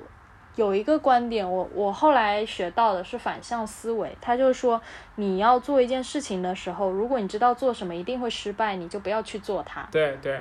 那包括可能我，那可能就包括我，我这一段时间在面试的时候，我就深刻意识到这一点。就可能在面试之前，明明你就应该要好好准备，明明你就应该早一点休息，但你偏不，你偏偏你就是要在网络的世界徜徉，你偏偏就是不到最后一刻，你就是不愿意去准备。然后我当时就一边想这些，一边继续很从容的刷刷那个看视频或者是什么，我就觉得人人类是人类是不会记，是不会从错误当中吸取教训。因为其实反过来你起码很想，多事情上就查理芒格讲那句话是，呃，当你知道你会死在那里，那唯一你呃那你要做的事情就是我永远不去那儿。就是，但是人类永远都不知道自己会不会死在那里，这才是最大的后果。就是，就比如像吸烟的人，我吸一口的时候，吸两口的时候，我永远都不知道他慢慢的在残害我的健康。就算有那么多例子在那儿，但是我觉得就是他当下的给我带来快乐，可能会让我更舒服。对，然后还有就比如像哦，就是会这样。对，就人类其实人类只是一种生物嘛，然后就像狗一样，它就是会，它就他就是会会会做一些就是这个生物本来就要做的事情，就像什么金鱼自杀或者什么，它就是有这样。就人类作为一个动物属性，有他自己的一种，就是一种态度吧，就像网络游戏一样的，《植物大战僵尸》里面那种砍砍砍砍砍，就有点像那种斯金纳小白鼠里边那种实验嘛，就是让小白鼠摸一下那个，点一下那个开关，它给它一个吃的东西，给它一个点一下开关，给它一个吃的东西，然后它就习得了。对然后那种什么砍砍砍那种节目，什么是是兄弟就来砍我那种，就是完全一样的。之前砍五刀怪物就死了，然后后面得砍一百刀他才死，就是不停的点那个屏幕。这其实就就人类的，就就就是那个斯金纳的那个小白鼠的实验。嗯，但人应该就是逃不过这对，逃不过这个，就像就像你没有办法逃脱，嗯就就你让你让猫去躲那个激光笔，它根本就不可能，它就是会去摸它，这是它的本能，它没有这个本能，嗯它会死的。嗯，就像人的焦虑一哦样，，挺好的，挺好的。对，就像人的嗯焦虑一样，人的焦虑，如果人不焦虑的话，他就是会死的。嗯，所以人必须要焦虑，就这这是自然带给我们的，人本身就是焦虑的，焦虑不是习得的，就不焦虑才是习得的。嗯就你如果你嗯你你真正的成长长大的人，是慢慢的知道自己处在一个让你时时刻刻都焦虑的环境中，但是你从容应对它，你从焦虑中脱离出来，就是这个我觉得是很重要的。可以啊，大家都很大学大哲学家，我感觉我今天又有一种嗯自我接纳程度上一级的感觉。对，还还有一种就是就是猫，你可以看到那种小猫，你知道吧？就是你你把它带到任何场景，它都会吓一跳。它甚至就是能把身边任何东西都能给它吓一跳，就很像我们刚进职场的时候，老板每给你派一个新的活，你都会感到很慌张，就是每给你升升一个职职就是职级，你就会觉得自己 hold 不住，就是那种感觉，就是你就是那时候的小猫，就但这个猫大了以后，它就无所谓了，你给我怎么样的刺激，你只要不要突然给我来只老虎，我都不会害怕。就是那种感觉，就是人的心理都是很脆弱、很焦虑的，这是人的一种天性，就是你无法避免自己的天性，就像你需要吃东西、需要喝水一样，这都是无法避免的。你唯一能做的就是让你内心不不断的强大。那这个内心不断强大，可能是像你说的那种用工作的方法，我让自己从痛苦中开花。另一种方式可能就是我们想象的，就是我们痛苦中开花，就就是烧死我了。就是还有一种方式就是可以，我直接就不干了，就是跳脱出来，找到我自己喜欢，就就像小猫一样，我不想在这个环境里，我就在另一个我自己舒适的环境里待一辈子，就这样子。嗯，对，怎么聊到这么远？不知道，但是就觉得就感觉你自我接纳的程度比我还高，因为我有的时候还是会焦虑，觉得人就是。我我还是会纠错，但是有的时候可能就是有一些错犯就犯吧，我觉得可能还需要更从容一些。因为我是因为我是焦虑型人格，然后我自己又是学心理学的嘛，所以我从很早就开始嗯知道怎么样要应对我这种焦虑，就是所以我现在对自己接纳程度很高，包括我对工作对于我的定义，就是我不希望它能给我带来太多焦虑，如果它给我带来太多的焦虑和痛苦的话，那我就直接跳脱出去，因为我知道我可以用用其他方式来占满我的生活，我我我又是一个极度自律的人，我可以做到。就是让工作能够那个我，但是如果这个工作不让我那么讨厌，甚至让我能有些成长，那不管它多多困难，我还是会继续下去。就我是这样子的一个心态嗯在做一个工作。挺好的呀。我们似乎还有一个话题要聊，我跟观众在这边介绍一下吧，就是呃，我们的莫池老师他之前有就是参加过乐队，然后作为一个你是架子鼓是吗？对，我，是架他是架子鼓鼓手，然后你给我们简单介绍一下你整个团队叫什么名字，以及他现在整个一个运运营模式吧。其实对于我们来说，就是组乐队其实也是一件机缘巧合的事情。但是这个机缘巧合，它也是有一些就是充分必要条件的。就是，嗯、其实当时是因为我们都来深圳了，然后大家在深圳其实工作都很辛苦。那么，然后你可能在一个比较高强度的一个工作的环境下的话，你是，嗯，比较比较。比较难有一个宣泄口，就是就是可能让你情绪上会觉得舒服。另一方面的话是太忙了，然后如果没有一个固定的行程在那里的话，其实你会发现，其实你已经离音乐这件事慢慢的越来越远了。嗯，那么可能音乐对于我来说就像是月亮一样，那么可能工作或者是生活就像是六便士一样。对，就是有的时候你有的时候要抬头看一看月亮，然后有的时候你就是要低头去捡，就是地下的这个六便士。对，然后然后当时有一个机机缘巧合，就是，呃，我我们学我们学校的校友会在在深圳想要举办活动，然后我们是为了是，然后当时可能就是身我当时那个身边的吉他手，他就是一个也是，他因为之前他在学校有组过一个那个短期的乐队，然后然后我们当时就想，哎，不然我们组一个乐队的节目，那我们可能当时就已经就找了一些人，就形成了一个初期的一个乐队的一个阵容。然后当时有一个特别值得一提，就是那个我我们的乐队的贝斯手也是女生，但是其实她一直在那天被叫来练团之前，她都是弹吉他的，她从来没有弹过贝斯。所以也是这样特别逗然后她本来对，但是其实吉他跟贝斯它的一个相通转变之处啊。它因为他们都是对他们有相通之处，所以它转变相对来说没那么难。但是，但是就是你知道，真正喜爱音乐的人，他们到最后就是他我我那个我们的贝斯手，就是自从第一次排练做了贝斯手之后，他就很从容的就一直在贝斯手的位置上。嗯，嗯，然后当时我们的乐队叫临时乐队，就是真正的就是临时的那个临时你知道吧？对，很符合你们然后然后凑的感觉。对，就是有一点，也不知道当时是怎么想的，就可能因为我是比较写实主义的吧，然后就觉得哦，那就叫临时乐队好了。但是后来后来大家就是嗯，又觉得这个名字。就觉得啊，那就真的很临时，然后我们就说算了，那把那个零改成 zero，就是改成了那个临时乐队，嗯你知，道吗？我了解，不知道，我知道，哦就是临时，就可以了，对我了解了，不知道听众了不了解，反正我们俩都了解。就是 zero，对，就是反正就是 zero o'clock，对，就是这个样子。OK，然后，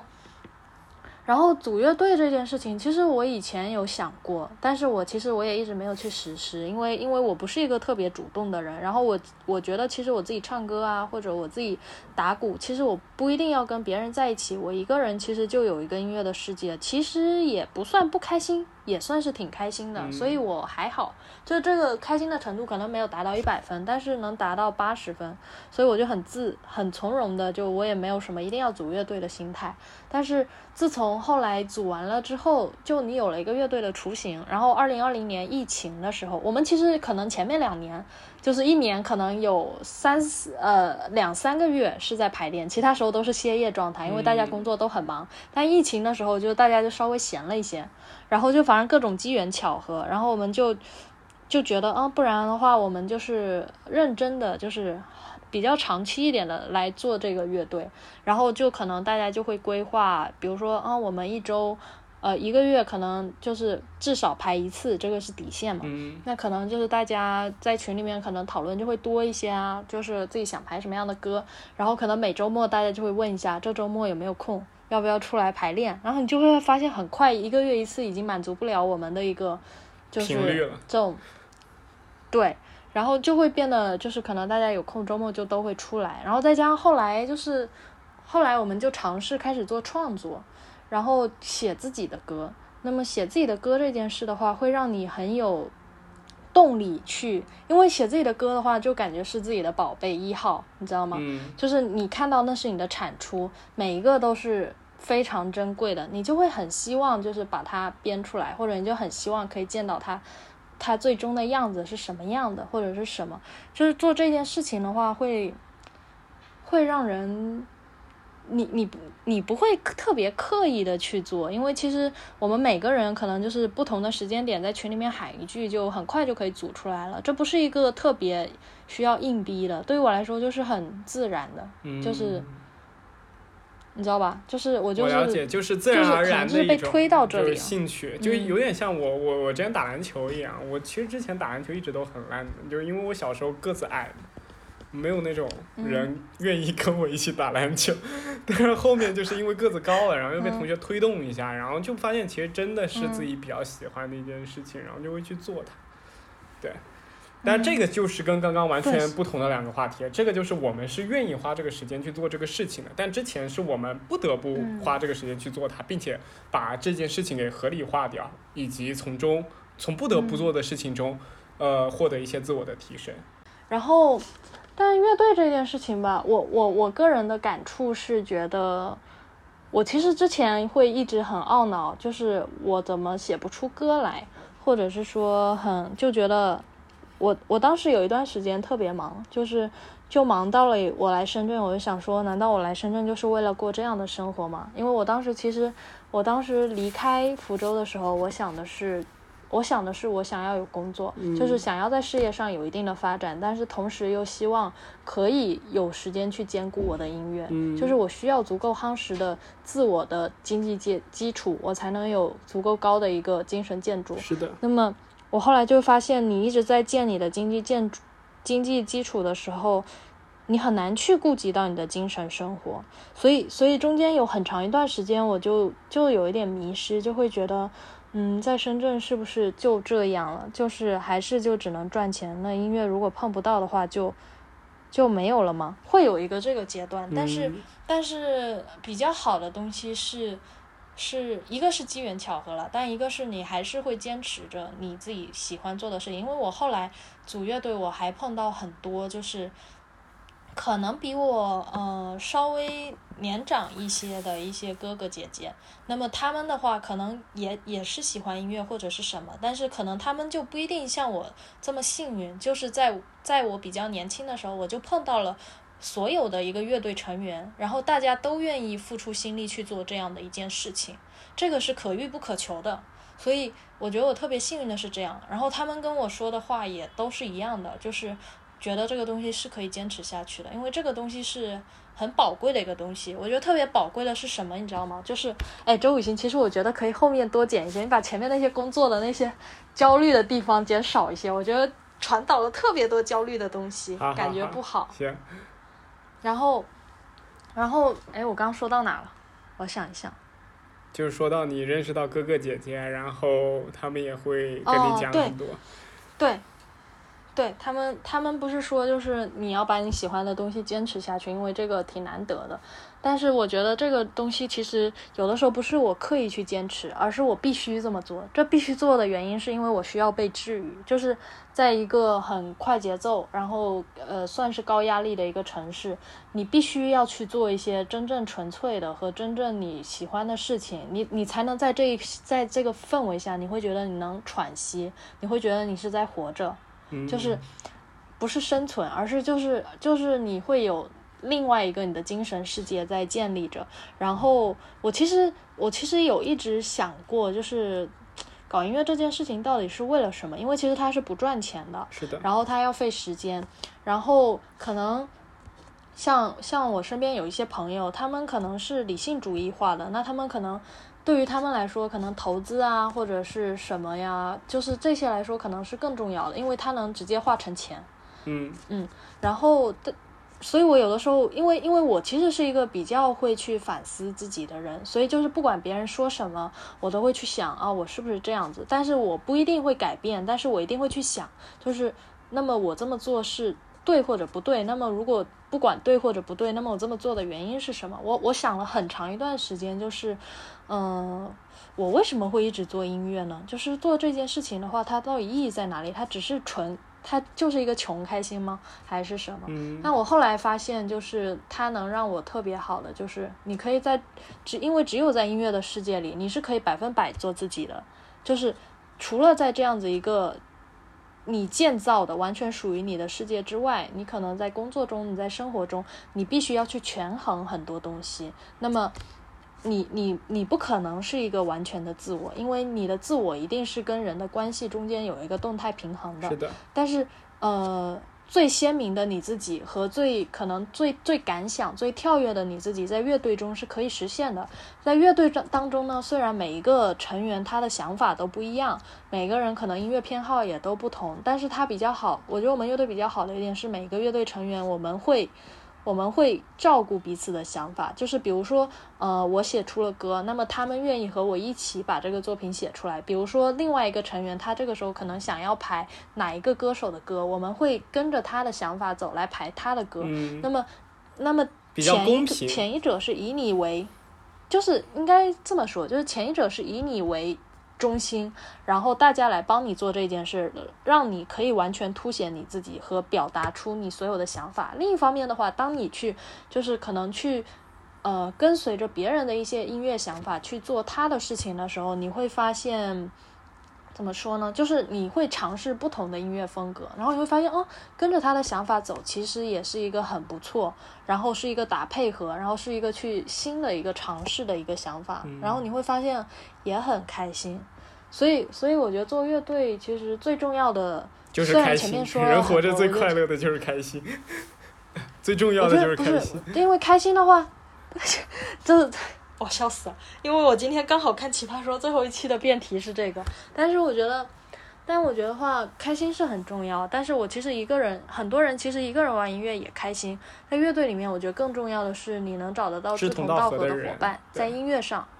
对，因为我们乐队的话，我觉得还是比较纯粹的。因为大家，大家，因为其实有一些乐队，它可能是商业乐队，他们排练好了，他就是赚钱可能要出去商演，要赚钱，然后要什么。或者是我一定要做重金属风格，我一定就是要做摇滚。但我们乐队没有，我们乐队就是大家都比较纯粹一点。就是我我现在就是只要到了这个乐队排练时，大家就是一种可能就是从现实世界逃离，就是大家就是一种纯粹的为了音乐而开心，为了音乐放松，大家一起玩玩音乐。那么。就是一种这样的目的，所以因为当大家都处在这样的一个目的的时候，你不会有什么压力，你就会很自然而然的可能就是，对你不需要在这个地方焦虑，你在这个地方可以做最真实的你自己，你也不需要去隐藏，因为像可能像你之前说的，你说你感觉可能。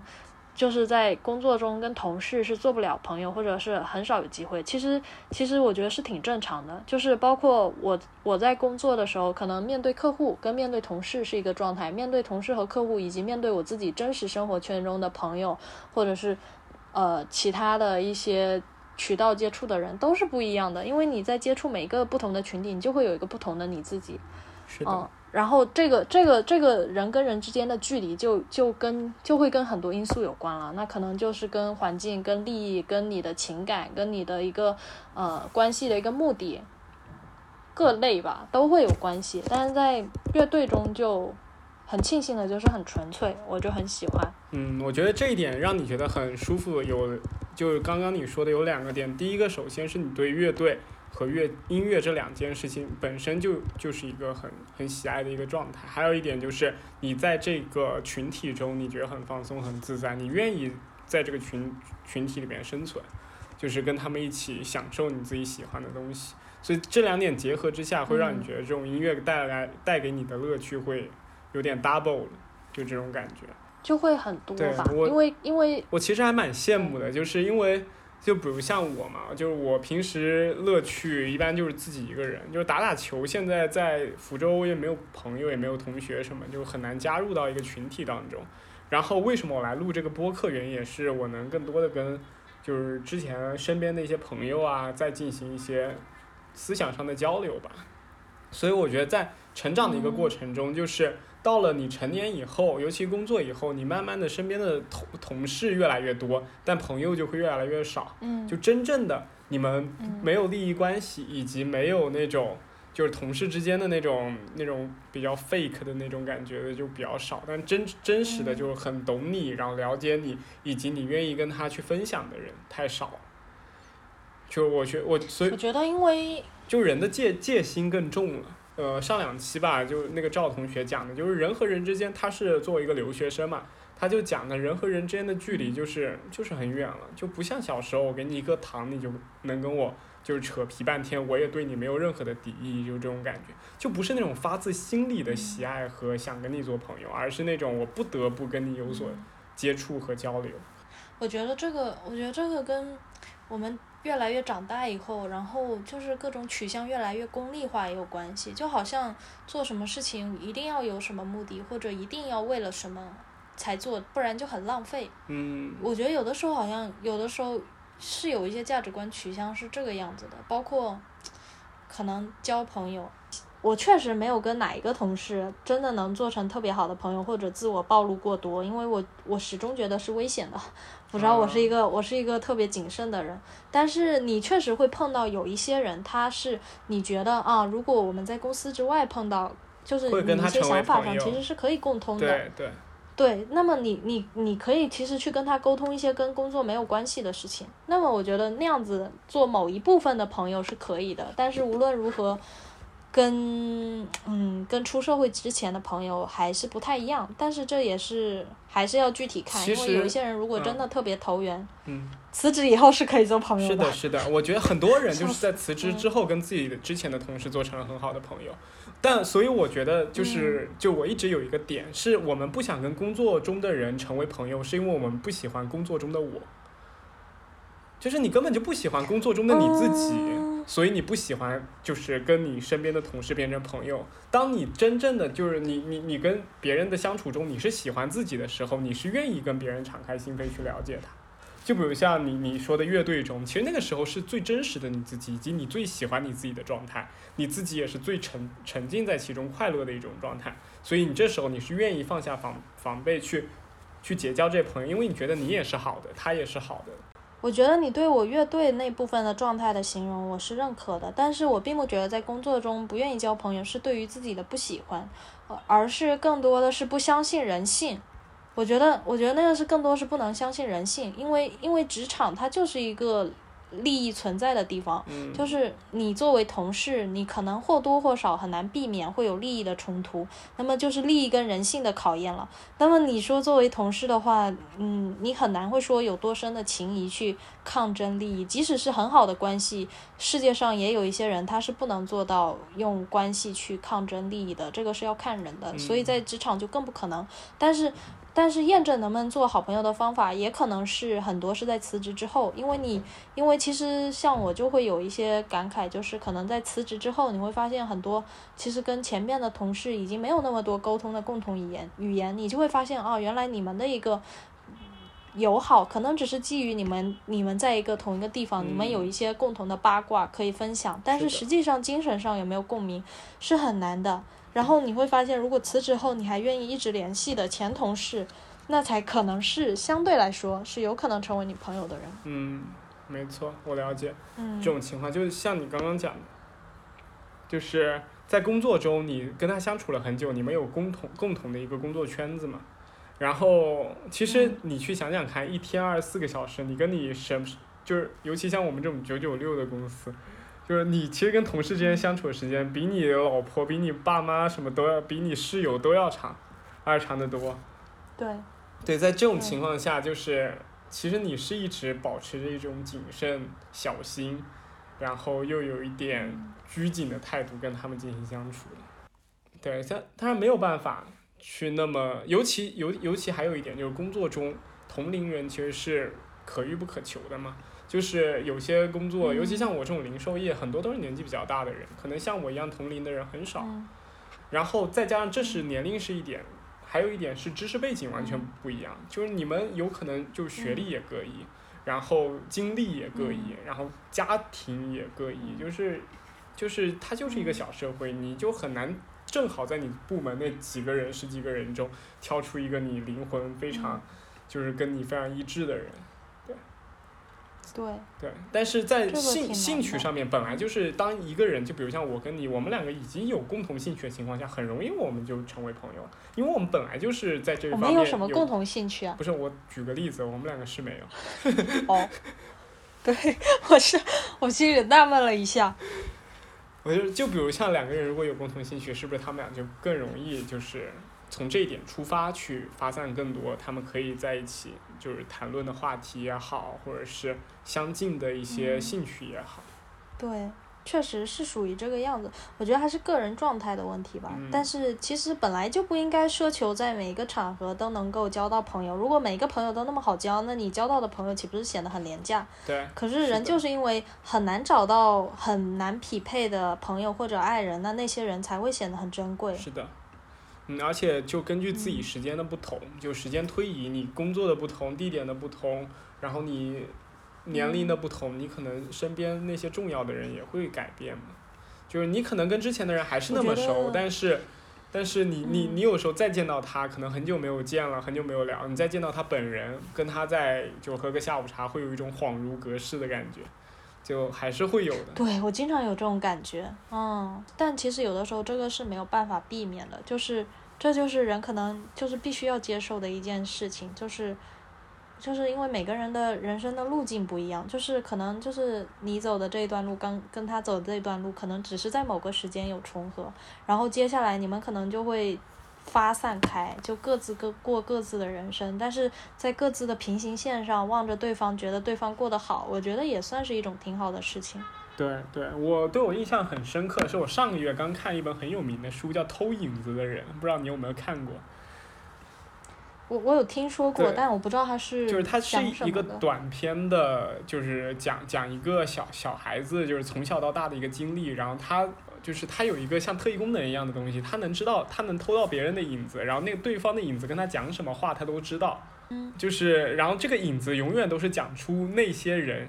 他们心底的话，就是他们可能表面上不说，但是他们心底哦的话，他都会，所以他从小就特别知道去了解其他的人，从孩子的视角，然后长大以后从成人的视角去观察每一个人，然后是带着嗯善意的那种，所以是很温暖的一本书。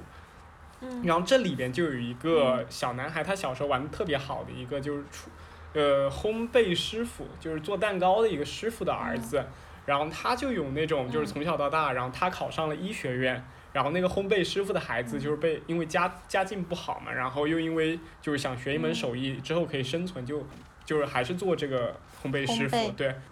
但是主人公在知道他影子的想法以后，知道他其实并不喜欢做烘焙师傅，就跑去跟他爸爸讲说，能不能带他一起去医学院？就是他心里最最初的想法就是想当一名医生，只是因为就是父母给他期望，让他不得不当一名烘焙师傅。然后后来他爸知道了以后，就连夜扔掉他所有烘焙工具，让他跟着他一起去医学院学医了。然后他最后就嗯还是，我是不是这剧透有点过分了？他又回去当了烘焙师傅。没关系，你说对，他又回去当那个烘焙师傅了。啊，他又回去做对，他就找到自己。初心了。他觉得当医学院的那个学生，可能是他虽然他喜欢，但他不擅长。但做烘焙，当他把那个嗯糕点每一个都烘好，然后当那些小孩子拿到那些面包吃吃进去的那一刻，他觉得他是有满足到别人的。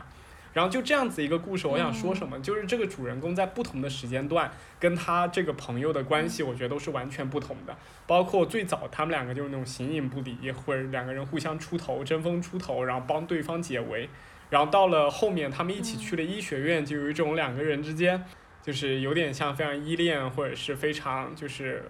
就是天黏在一起的那个状态。然后还有一个状态就是嗯一个人在家做烘焙，另一个在医学院的那种状态，就是。文文章里边嗯就整个文章有写了他们的这个相处模式，让我觉得就就感觉虽然都是同一个朋友，但是在不同的时间经历，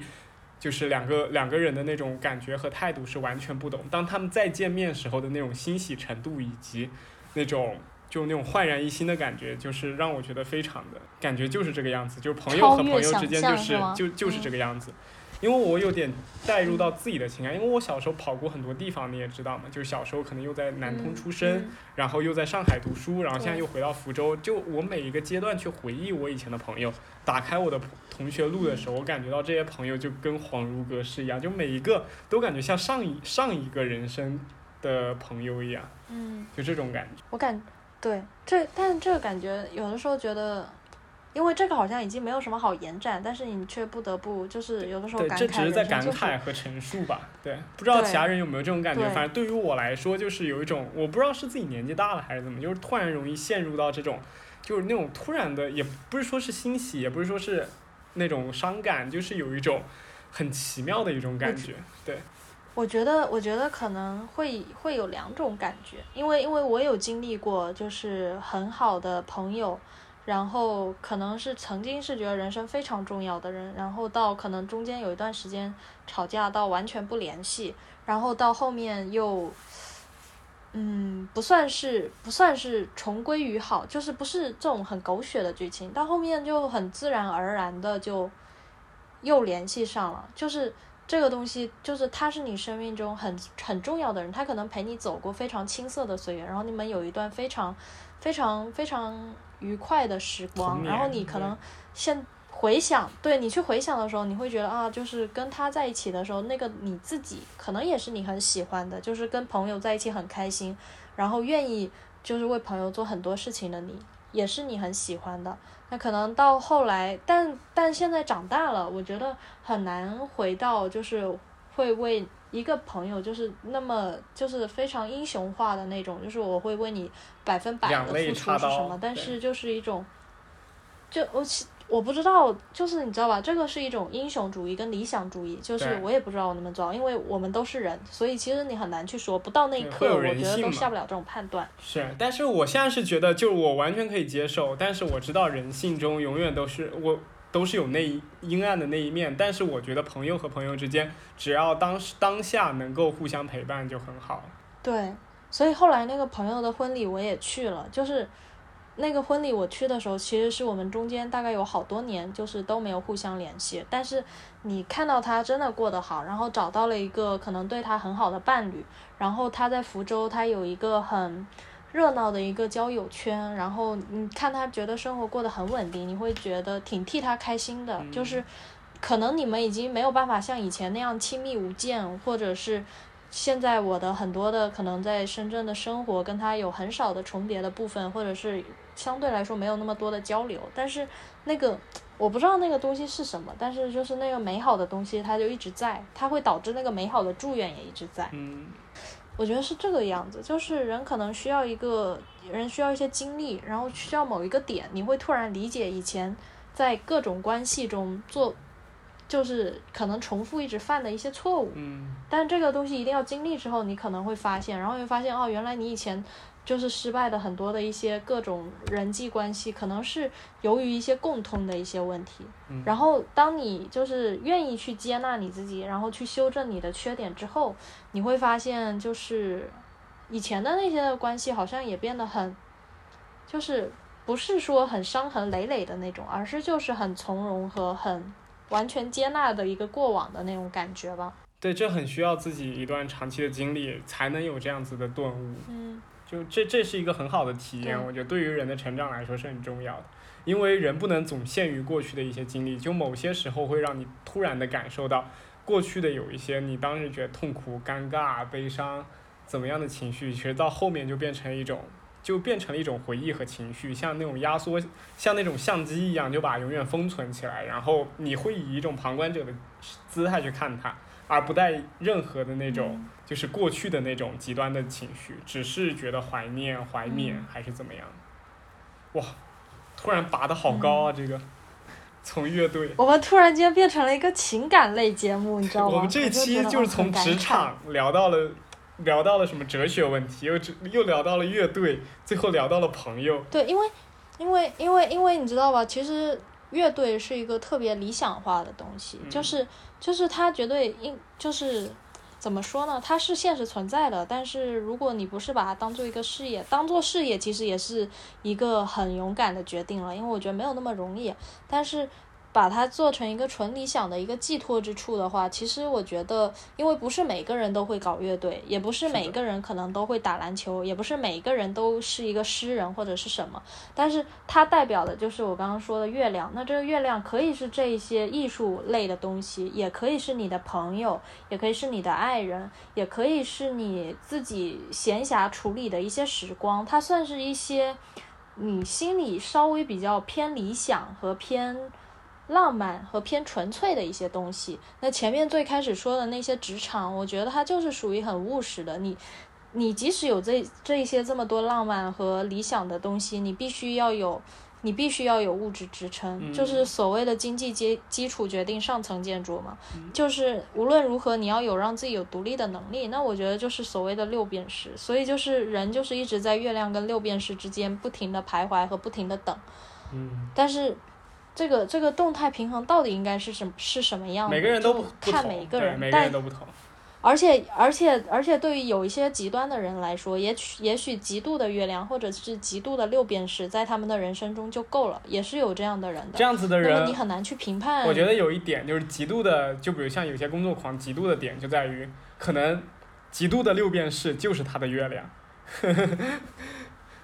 也许是，也许是这个样子。这个，这个我倒是没有想过诶。但是就是，反正就是一种选择吧。我也不知道该怎么说。这其实就很像那那个《月亮和六便士》那本书里的那个主人公一样。他就是他其实是想做一个画家的，但是他就是因为成立了一个家庭，那么可能前半生就非常兢兢业业的，就是呃赚钱，然后。支撑整个家庭的一个什么花费啊之类的，那么他前半生就一直可能就极度的六便士，但是极度的六便士带来的就是后半生的极度的月亮，所以他就突然抛弃妻子不工作，自己一个人跑去，就是去找了，就是自己一个人租了一个小房间，然后就从此不再不再管家庭的事情，就一直在画画，画到死。我这样说很像特别的简单粗暴啊，因为我这个点忘了。但书中其实有很多具体的描述，他当时整个心理过程啊。嗯对你，你你说到这本书刚刚的情节，我就会想到之前也是前两个月看的一本书，叫《当尼采哭泣》嘛，就是它里面的那个主人公也嗯是，他就是从他是一个心理治疗师，也是在自己的职业中旬嗯五五六十岁的时候，突然发现自己其实好像感觉想逃离掉自己的家庭、自己的工作，然后他特别想跟自己一个治疗，跟自己的一个患者就是远走他乡，嗯。就是私奔的那种感觉。嗯。然后后面就是嗯。他带着这种情绪，然后做了一个梦，就是其实不是他做的梦，是弗洛伊德当时给他做了一个那种催眠疗法，然后他真正的知道了自己，嗯。呃，如果跟那个患者私奔以后的处境好像也并不好，就是那个患者可能只是在他治疗的时候需要他，不需要治疗的时候，他其实可能也没有那么需要他的时候，就是他觉得自己被抛弃了，甚至跟其他的所有东西都再见了以后，也获不得一个更好的陪伴。然后他当时就突然顿悟了，嗯我其实之前的那种想法是错的，我没有必要逃脱掉我自己现在的家庭和事业，然后他又重新回归了，就这样一个故事。我觉得这个就是中年危机吧，就是人总有这么一刻，就是想跟过去的自己告别，但这个时机什么时候应该到来，然后到来了以后应该怎么做，其实也是因人而异而异的。但我觉得每个人都会做做到很好的选择。是吧？我特别我特别好奇，就是他说到他被催眠之后，他觉得那个患者就是只有在需要的时候才需要他陪伴，他不需要的时候就不需要他陪伴了。所以他的那个他的那个有一个让他觉得有七年或者中年危机的那个，就是那个痛点就在于被需求感吗？还是什么？呃因为人其实是我发现其实有很强的被需求感。是首先一点是他他在性上面的一种，就是就是因为他跟他老婆之间好像对之间已经就太久，他们生了五个孩子嘛，然后他觉得可能已经没有哦新鲜感，他想追求一些更刺激的，或者是这个患者的肉体给他带来一些非常美好的幻想。然后还有一点就是他觉得疲于现在的工作，就有点职业倦怠加中年危机嘛，所以他就觉得自己想逃，嗯。想逃离之前这种环境。但是他却不知道，嗯其实这样子的一个环境是他之前打拼多年，以及就是真的是，就别人都很羡慕的一样一个生活。哎，那那还有一个我刚刚特别好奇的，说是弗洛伊德给他催眠，然后让他可能相对来说更了解了他一些真实的一些需求和想法。但是人其实，在大部分时候，其实人自己应该都想不太明白自己到底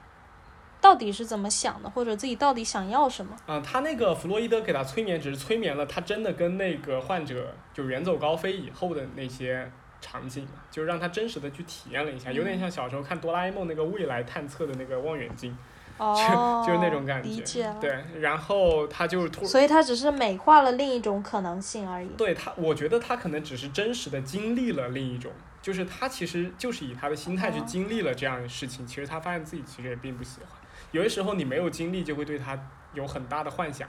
就是比如像我举一个例子吧，就是。嗯，当你在一个极度讨厌的工作中的时候，任何一个别的新鲜的一个机会，你都觉得它很美妙，但其实不一定。就是你之前的那个痛苦的点，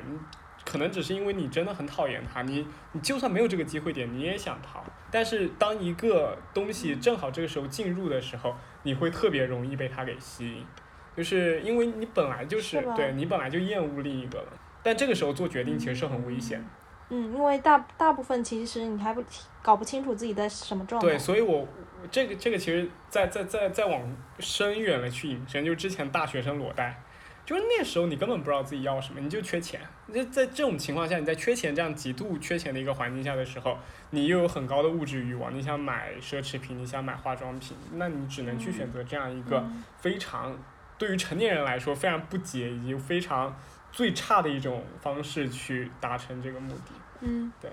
所以整个选这就是选择，怎么又谈到选择？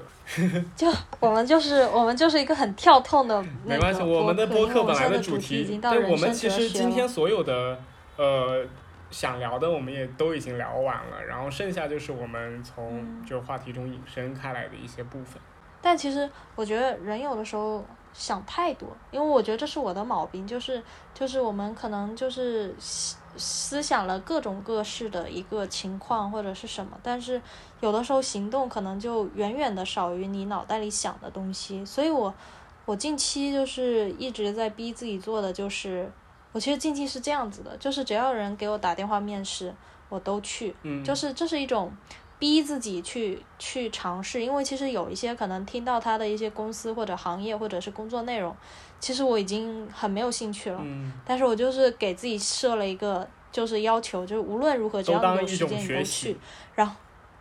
对，然后我就都去了，但是都去了以后，后来有的时候会发现，哦，你去了一次以后，你发现你的想法会改变，嗯。然后会发现，或者去了一次以后，即使这是你不喜欢，但是你会碰到一些你觉得谈吐，或者是思维，或者是他跟你在聊一些东西的时候，要么是让你觉得很惊艳，就是这个人哦，你觉得他很厉害；要么你就觉得他很坦诚。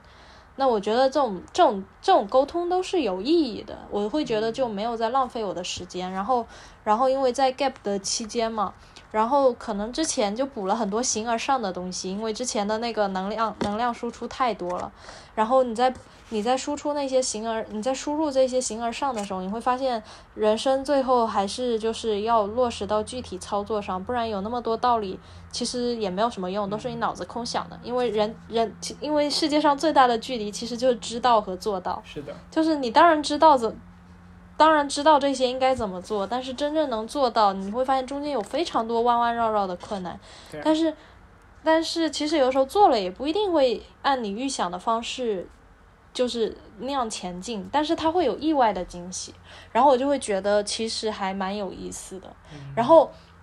然后，然后我就会觉得，其实是一个在寻找自己的过程。因为其实我在大学毕业的时候，我算是一个没有怎么太去寻找工作的，就是算是逃避了那一段。嗯所以可能在别人在疯狂投简历的时候，我我可能是逃避在琴行，或者是就是做做一做，只是做了一份很简单的财务实习而已。嗯那我觉得这那段的经历好像就弥补到我现在了，就有一种你知道，我我我现在近就是这一两年，我逐渐有一种感觉，就是人就是你在过往逃避的那些东西，你可以逃避得了一时，但是你后来会发现，你可能会一直在你逃避的那些事情上，你就继续会绊脚，嗯直到你愿意去面对它。所以我在这一刻，我就突然觉得，因为我接到了一些 offer，或者是有一有，其实也有家人给我介绍工作，但是但是我犹豫了很久，就是我会觉得，就是我难道是一个特别不务实的人？为什么不愿意去，或者为什么就是不愿意去工作呢？但是我后来犹豫了很久，我就会觉得，一个是可能真的不是我想做的，另一方面是我发现在不断的面试的过程中，我好像才逐渐的在想，其实其实不是别人的问题，是我的问题。就有一个面试官，当时他就他就问我了一些问题，然后我反问了他，然后后来那个猎头跟我说，就是你问的问题就是都没有基于长期思考的，所以他说他们也没有什么倾向跟你在那个进行下一轮面试，除非你有意愿就是长期。我当下我我有一刻我就突然。就那刻我就顿悟，我就觉得哦，其实这是我的问题，因为我自己还没有想清楚我要什么，所以我给别人反馈的其实很少。就是那一次面试完之后，然后后来在每一轮面试，你都会有一个新的感悟跟想法，就是我到底要什么？我觉得这件事很重要，所以我还一直在寻找的这个过程当中，即使即使找到了一份我可能相对来说比较熟悉的工作，那么我觉得其实我到底要什么，是可能也是人要不停的问自己的事情，嗯，这是一个长期的要问的问题，可能，每个时间段也都不同，就是我们可能还没有到中年的那个那个年龄吧，但是我们也会有我们自己现在真正要寻找的东西，这就是人存在的意义嘛。就是动物们是没有希望和绝望的，但是人有，就这个嗯是我们完全不一样的意义。否则人这么聪明，早就自杀了。但我们这不是宣扬自杀不，是我对，我觉得人这么聪明，嗯其实知道自己人生生到最后就是死亡，就是痛苦。其实嗯人早会早就死了，但上帝在创造我们的时候，给我们增加了一个属性，就是给了我们希望，让我们知道未来的路还是好的，让我们知道以后还是会越来越好的，让我们知道未来的事情起码是自己就是期待以及可以去体验的事情，所以我们就选择了不去，就是不去结束自己。就我觉得这是神在创造人这个特定的群体以后，给人赋予的这样的一个新的属性。嗯，确实，希望这个东西其实还挺重要的。我觉得其实，嗯，用俗一点的话，就是你打鸡血就是会，你知道吧？就是这东西会让你就是有动力往前走。我觉得就像是其就像是世界上其实本没有什么意义，所有的意义都是人自己赋予的。因为你有的时候不这么做的话，你会活得很痛苦，所以你必须要有一些这些形而上的东西。嗯，所以，所以我才觉得月亮和六便士是应该要就是同时存在，或者是只是只是说在每一个阶段占的比重不同而已。对对。我觉得可以用这里做 ending，因为就已经升华到这里了。今天今天真的是我们、我们跟听众讲，就是之前可能我们按照大纲讲完，就差不多一个半小时都结束了。这回是真的，我们在大纲之外又延展了很多新的东西，然后我们也聊了接近两个半小时，但最后剪辑出来我不知道多少时长。就我还是希望能还原到最初的那些东西都给听众呈现。然后还有今天我们这档播客的那个中途，我们推荐了很多书和一些作品嘛，然后我到时候在延展阅读上面也会给听众整理下来，然后呃大家可以就是如果感兴趣的话可以去阅读。对，然后很开心今天我们请到了莫迟老师。对，还是很拗口。然后我觉得就是莫迟老师可能在这一段时间有很多的想法，然后他也是一个，就是我觉得是一个很很很会表达的人，所以我希望之后能够经常来到我们播客来做客。第一次被人夸很会表达，可以继续。对，如果喜欢我们的播客，大家请选择订阅我们的播客，谢谢。我们会长期以来给你们，就是每周都会推送一些精彩的观点、知识，或者是一些人生的一些态度吧。然后也希望能够长期的陪伴你们。那我们就下期见了，拜拜。下期不是我了，拜拜。